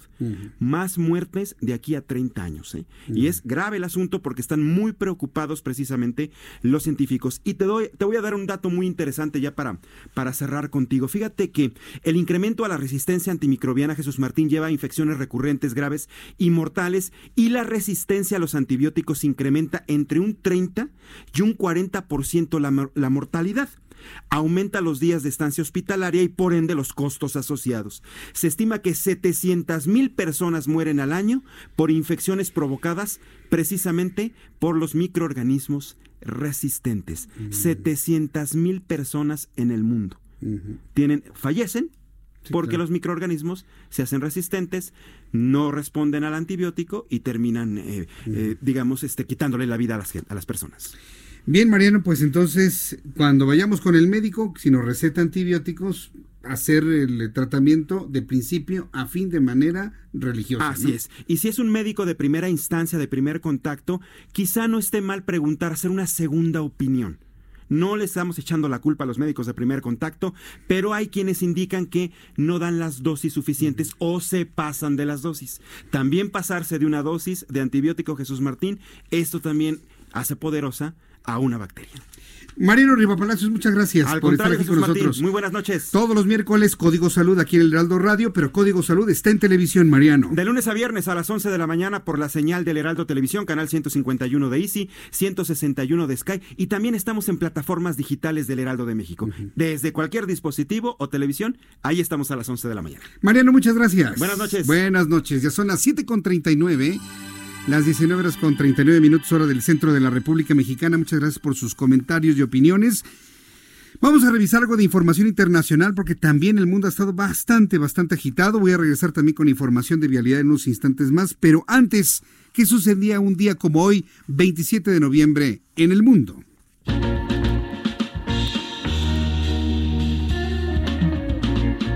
Continuamos con la información. Esto es un día como hoy en el mundo. 1868, el emperador Meiji de Japón traslada su residencia de la ciudad de Kioto a Edo, que en adelante se llamaría Tokio. 1940. I said, empty your mind. Be formless, shapeless, like water. Now you put water into a cup. It becomes the cup. You put water into a bottle, it becomes the bottle. You put it in a teapot, it becomes the teapot. Now, water can flow or it can crash. Be water, my friend. Nace Bruce Lee. Fue un destacado artista marcial. Lo que yo que estoy gritando. No, él era un maestro de las artes marciales, actor, cineasta, filósofo y hasta escritor. Fue reconocido en el mundo entero por ser un renovador y exponente de las artes marciales, dedicando su vida entera a tal disciplina.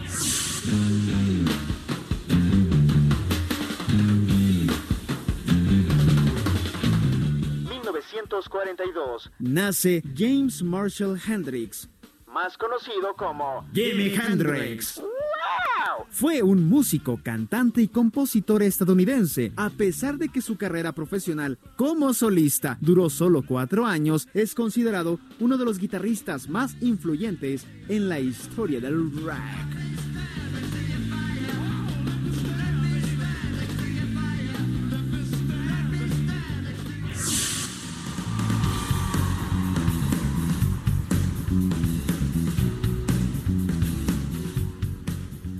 ...2012... Bon Jovi publica su segundo álbum en vivo... Inside Out. Esto es un día como hoy.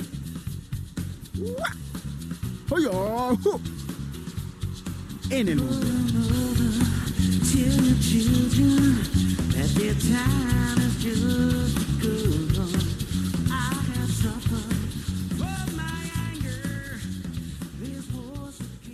Gracias a Abraham Arriola por las efemérides de lo que sucedía un día como hoy en el mundo. El señor Evo Morales, quien es, está refugiado en México, pero no por el pueblo, sino por el gobierno de México y de manera unilateral, Evo Morales informó en conferencia de prensa que la Interpol emitió una ficha azul en su contra. Pobrecito, hombre. Aquí en México, Interpol, digo, y está en una ubicación en la Ciudad de México. Por lo que es buscado en 10 países por acusaciones de delitos inexistentes, eso dice él. Aseguró que la emisión es por la persecución política en su contra desde Bolivia. Vamos a escuchar lo que dijo hoy el señor Morales en una conferencia de prensa que ofreció desde las instalaciones, fíjese, del Club de Periodistas de México en el centro de la Ciudad de México, en Filomeno Mata.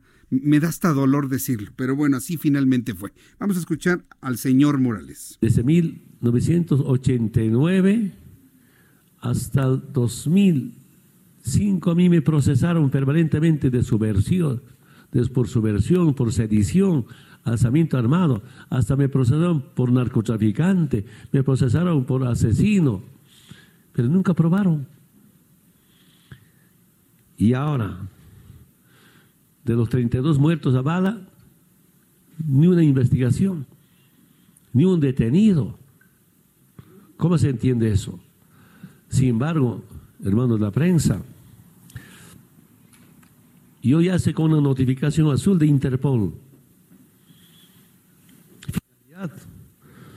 de la notificación azul de Interpol es la localización obtención de información e identificación de la persona buscada. Y ahora yo he sido que estoy gestando racismo, discriminación. Mire, ¿para, para qué le amargo la tarde? no Digo, va, en este tono, ¿no? Los, los comentarios del señor Morales, quien, bueno, pues finalmente está haciendo su activismo político aquí en México. Y yo creo que usted y yo estamos de acuerdo. ¿A quién quiere usted que le den el dinero? ¿A Evo Morales o a los deportistas que ponen en alto el nombre de México? ¿A quién le damos dinero? ¿A Evo Morales o a Alexa Moreno, que es un verdadero orgullo para nuestro país? ¿A quién? No hay manera que se pueda defender esto, ¿eh? no hay manera de que se pueda defender. Y tal y como lo escribí el viernes pasado en la columna eh, Ojos que si ven de su servidor Jesús Martín Mendoza, Evo Morales ya es un invitado incómodo, ¿eh? ya resulta incómodo para el gobierno de México. Los está metiendo más en más problemas verdaderamente innecesarios. Y óigalo, dándonos clase de qué hace el Interpol pues ¿para qué, no? ¿Para qué le pongo eso? Mejor ya. Vámonos a algo mucho más constructivo. Porque si vamos a hablar de mexicanos que han puesto el nombre de nuestro país en lo más alto, ¿sí? Los podemos encontrar en el deporte, pero también en la academia, en la investigación, en la investigación científica. Y no sabe qué gusto me da recibir aquí en el estudio a la maestra Marcela Zapata Mesa, ella es directora del proyecto arqueológico Magdala y es directora del Centro de Investigación y Culturas de la Antigüedad. Mi querida Marcela Zapata, bienvenida. Muchas gracias, Jesús. Además de todo esto, gran amiga de este programa de noticias. Sí, la verdad es que sí. Y aparte te escucho todos los días. La verdad, todos los días. Hoy ha sido un día especial porque me he reencontrado con varias personas con las que platicábamos en Radio Red hace muchos años y hoy estamos ya aquí en el Heraldo de Heraldo y pues de alguna manera confirmando que somos los herederos de la buena radio informativa y qué bueno que estás aquí. Y yo encantada de la vida que de tener esta oportunidad de, verte de nuevo y de poder platicar contigo. Quien no conoce a Marcela Zapata le voy a platicar. Ella dirige un proyecto de investigación científica, de un proyecto arqueológico de un rescate de la ciudad de Magdala a la margen del mar de Galilea en Tierra Santa. Que esto es verdaderamente, solamente plantearlo así es, verdaderamente sorprendente que mexicanos salgan algo así en Israel. Suena como muy este extravagante, la verdad. Suena extravagante, así como que primer, de primera, de primer golpe, como que, a ver, ¿de verdad? Sí, están rescatando ustedes una ciudad. Sí, sí, sí. Y llevamos, en Israel. Ya vamos a cumplir 10 años. 10 años. El año que viene, en mayo del año que viene, estaremos celebrando 10 años de que la Autoridad de Antigüedades nos otorgó la primera licencia para trabajar y hacer una, un trabajo de investigación, como tú decías, arqueológica en Magdala, al norte de, Israel, en el mar de Galilea. ¿Cómo se ven las cosas a 10 años desde que empezaste esta aventura, desde que la, autoridad de antigüedades empezó a descubrir esta sinagoga del siglo I y de ahí tú te seguiste a descubrir casas, calzadas, restos de un pueblo pescador, ¿Cómo se ven las cosas a la distancia, Marcela? Se ven a la distancia, ¿qué te digo? Primero con muchas canas. Sí. ¿Ganas o canas? Canas, canas. Ah, canas, de pelo blanco. Sí, ah, claro, después de 10 años. Sí. Pero eh, se ven con como si hubiera sido ayer. La verdad es que estos 10 años han sido muy satisfactorios de muchos descubrimientos, tanto a nivel material, como tú dices, en términos arqueológicos, pero también a nivel personal. Muchas personas que hemos conocido, muchos investigadores internacionales que han vuelto su cara, su mirada, sus ojos a México a través del proyecto arqueológico Magdala, eh, con un crecimiento tremendamente grande a nivel personal y obviamente con una esperanza eh, muy fuerte de poder seguir manteniendo eh, lo que de pronto parece una piedra como de pípila, pero cuando lo reflexionas se convierte en lo que es un proyecto de vida, una ilusión y un sueño, y sobre todo lo que tú decías, el seguir llevando a México eh, y hablar de México bien y que México verdaderamente se sienta orgulloso de los mexicanos, de lo que los mexicanos somos capaces de hacer, como tú decías, en el deporte, en mi caso en la ciencia, en la arqueología, pero de verdad se siente una satisfacción enorme y una gran responsabilidad y un futuro que, que, se ve muy prometedor. Mm, eso, eso me da mucho gusto saberlo, pero has sido, has sido tú desde la Universidad de Anáhuac, la Universidad Nacional Autónoma de México, quienes han participado en este gran proyecto. ¿Quiénes más han estado involucrados? Pues mira, de, México sí, la Universidad de Anáhuac como la que nos respalda y nos encabeza, y tenemos el apoyo de la Universidad Nacional Autónoma de México a través de sus laboratorios, con el doctor Luis Barba, con la doctora Emily McClune y con la doctora Linda Manzanilla. Y eh, se nos han sumado investigadores de Israel, de la Universidad de Tel Aviv, de la Universidad de Haifa, de la Universidad Hebrea. Se nos han sumado investigadores de Canadá, de España, de la Universidad de Valencia, de la Universidad eh, de Pamplona. Se nos sumaron también investigadores eh, de Oslo, de Harvard. Entonces, ahora tenemos un grupo eh, la verdad es que muy bonito de investigadores, muy interdisciplinar. Cada uno tenemos filósofos, tenemos teólogos, historiadores, arqueólogos que que nos están apoyando en la parte de los análisis y en la parte de la interpretación para poder a 10 años decir de lo que llevamos excavado hasta ahorita, de lo que podemos entender de todos los materiales, de todos los análisis, de toda esta interdisciplina, ¿Qué puede decir México? ¿Qué puede decir la arqueología mexicana sobre este asentamiento del siglo I, siglo II después de Cristo?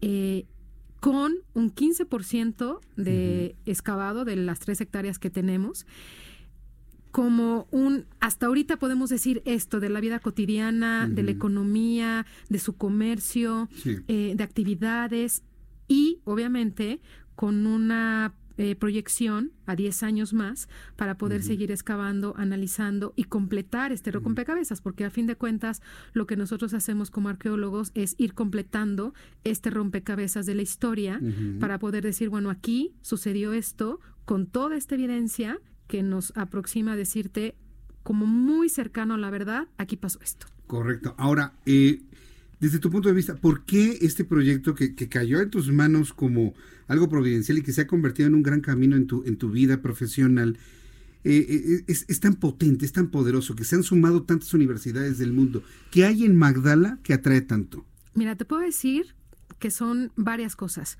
Una, el que estamos excavando un asentamiento de la época de Jesús, Jesús histórico, de la época en donde él vive en Galilea, y entonces es el último asentamiento que queda por excavar en la región de Galilea, en el cual se puede mm, tener información a través de la arqueología de, eh, del judaísmo, pero también de este inicio del cristianismo y cómo estas dos religiones se empiezan a entrelazar o se empiezan a separar, ¿no?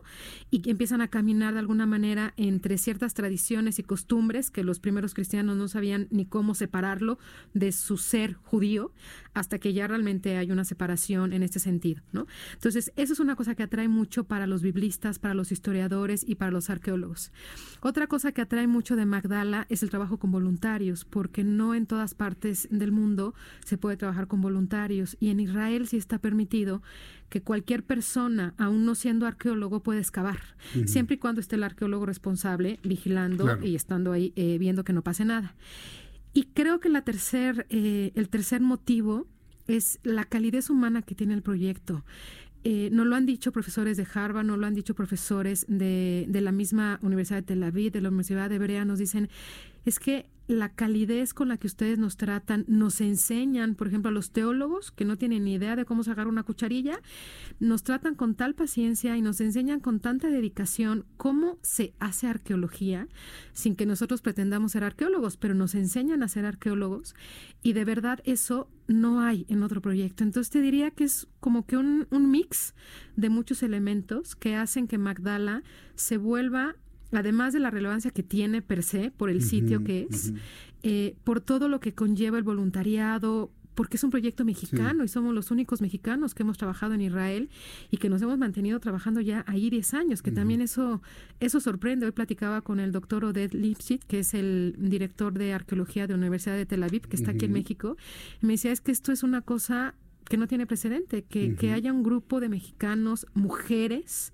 porque somos tres las mujeres que estamos liderando este proyecto, es, es nunca antes visto en Israel y que lo hayan mantenido y que sigan con esa proyección es algo que de verdad llama la atención. Entonces, yo Dame el nombre de las otras mujeres que participan contigo, que son buenas amigas nuestras también, pero quiero que el público las conozca. ¿Quiénes son ellas? Es la casi maestra, licenciada Rosaura Sanz, y la arqueóloga Andrea Garza.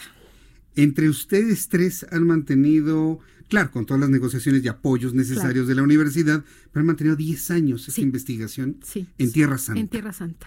Solamente somos nosotras tres.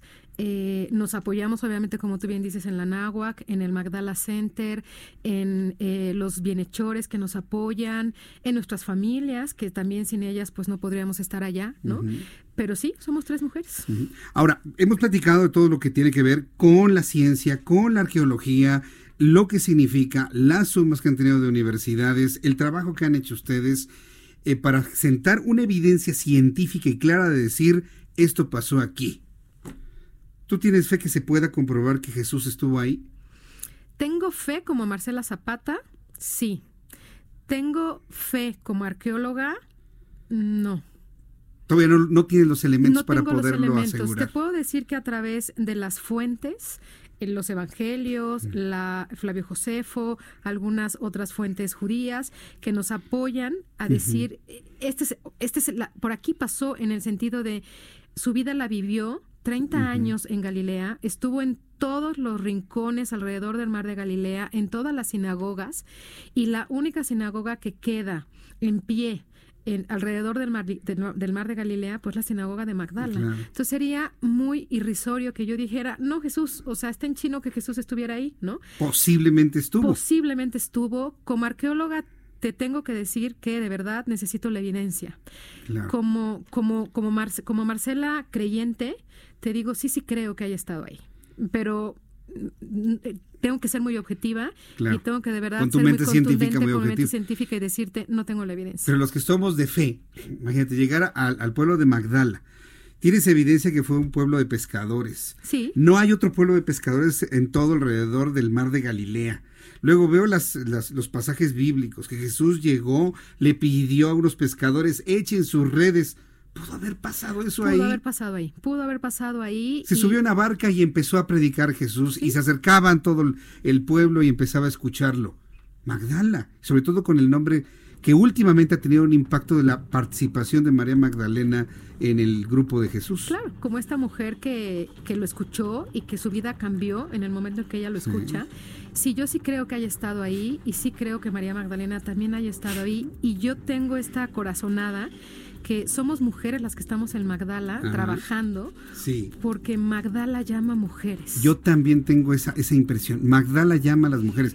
Y veo los grupos de, voluntarios que han llegado, la mayoría son mujeres. ¿Tú estuviste ahí? ¿Tú los viste? Mi esposa Silvia, que trabajó ahí, trabajó y escabó, está impactada el resto de su vida por el trabajo realizado, por tocar la tierra, por descubrir cosas, por ver las monedas, por ver los restos, por estar frente al mar de Galilea. Es verdaderamente impactante el lugar. Sí, ¿eh? y, si sumamos a todos los voluntarios, que ya llevamos alrededor de 2.000, 2.000 y cacho, de verdad que la gran mayoría son mujeres o han sido mujeres.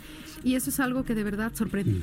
Marcela, danos alguna página de internet para conocer más de tu proyecto. Se me acaba el tiempo del pues, programa. la página de la universidad, entrar a la universidad Anáhuac, eh, México Sur. Ajá. Eh, sino también entrar al Facebook de Centro de Investigación en Culturas de la Antigüedad, que yo ahí constantemente estoy subiendo toda la información de Magdala. En academia.edu están todas las publicaciones que, que tenemos. Y también a través de mi Twitter, que es MachZM y ahí está todo lo de Magdala. Muy bien, pues eh, mañana con más tiempo voy a comentar todo esto aquí en el programa para conocer más de Magdala y te quiero invitar otra vez para que nos sigas platicando de lo que han encontrado ahí. Con muchísimo gusto. Muchas gracias. Gracias. Marcela Zapata, directora del proyecto arqueológico Magdala, allá en la Tierra Santa, hoy aquí en el Heraldo Radio. Ya me voy a continuación, Brenda Peña y Manuel Zamacona. Yo le invito para que siempre esté al pendiente de nuestros programas de noticias. Mañana, 2 de la tarde, Heraldo Televisión, 6 de la tarde, Heraldo Radio. Por su atención, gracias. Soy Jesús Martín Mendoza. Hasta mañana. Muy buenas noches. Escuchas a Jesús Martín Mendoza con las noticias de la tarde por Heraldo Radio, una estación de Heraldo Media Group. Heraldo Radio, la HCL se comparte, se ve y ahora también se escucha.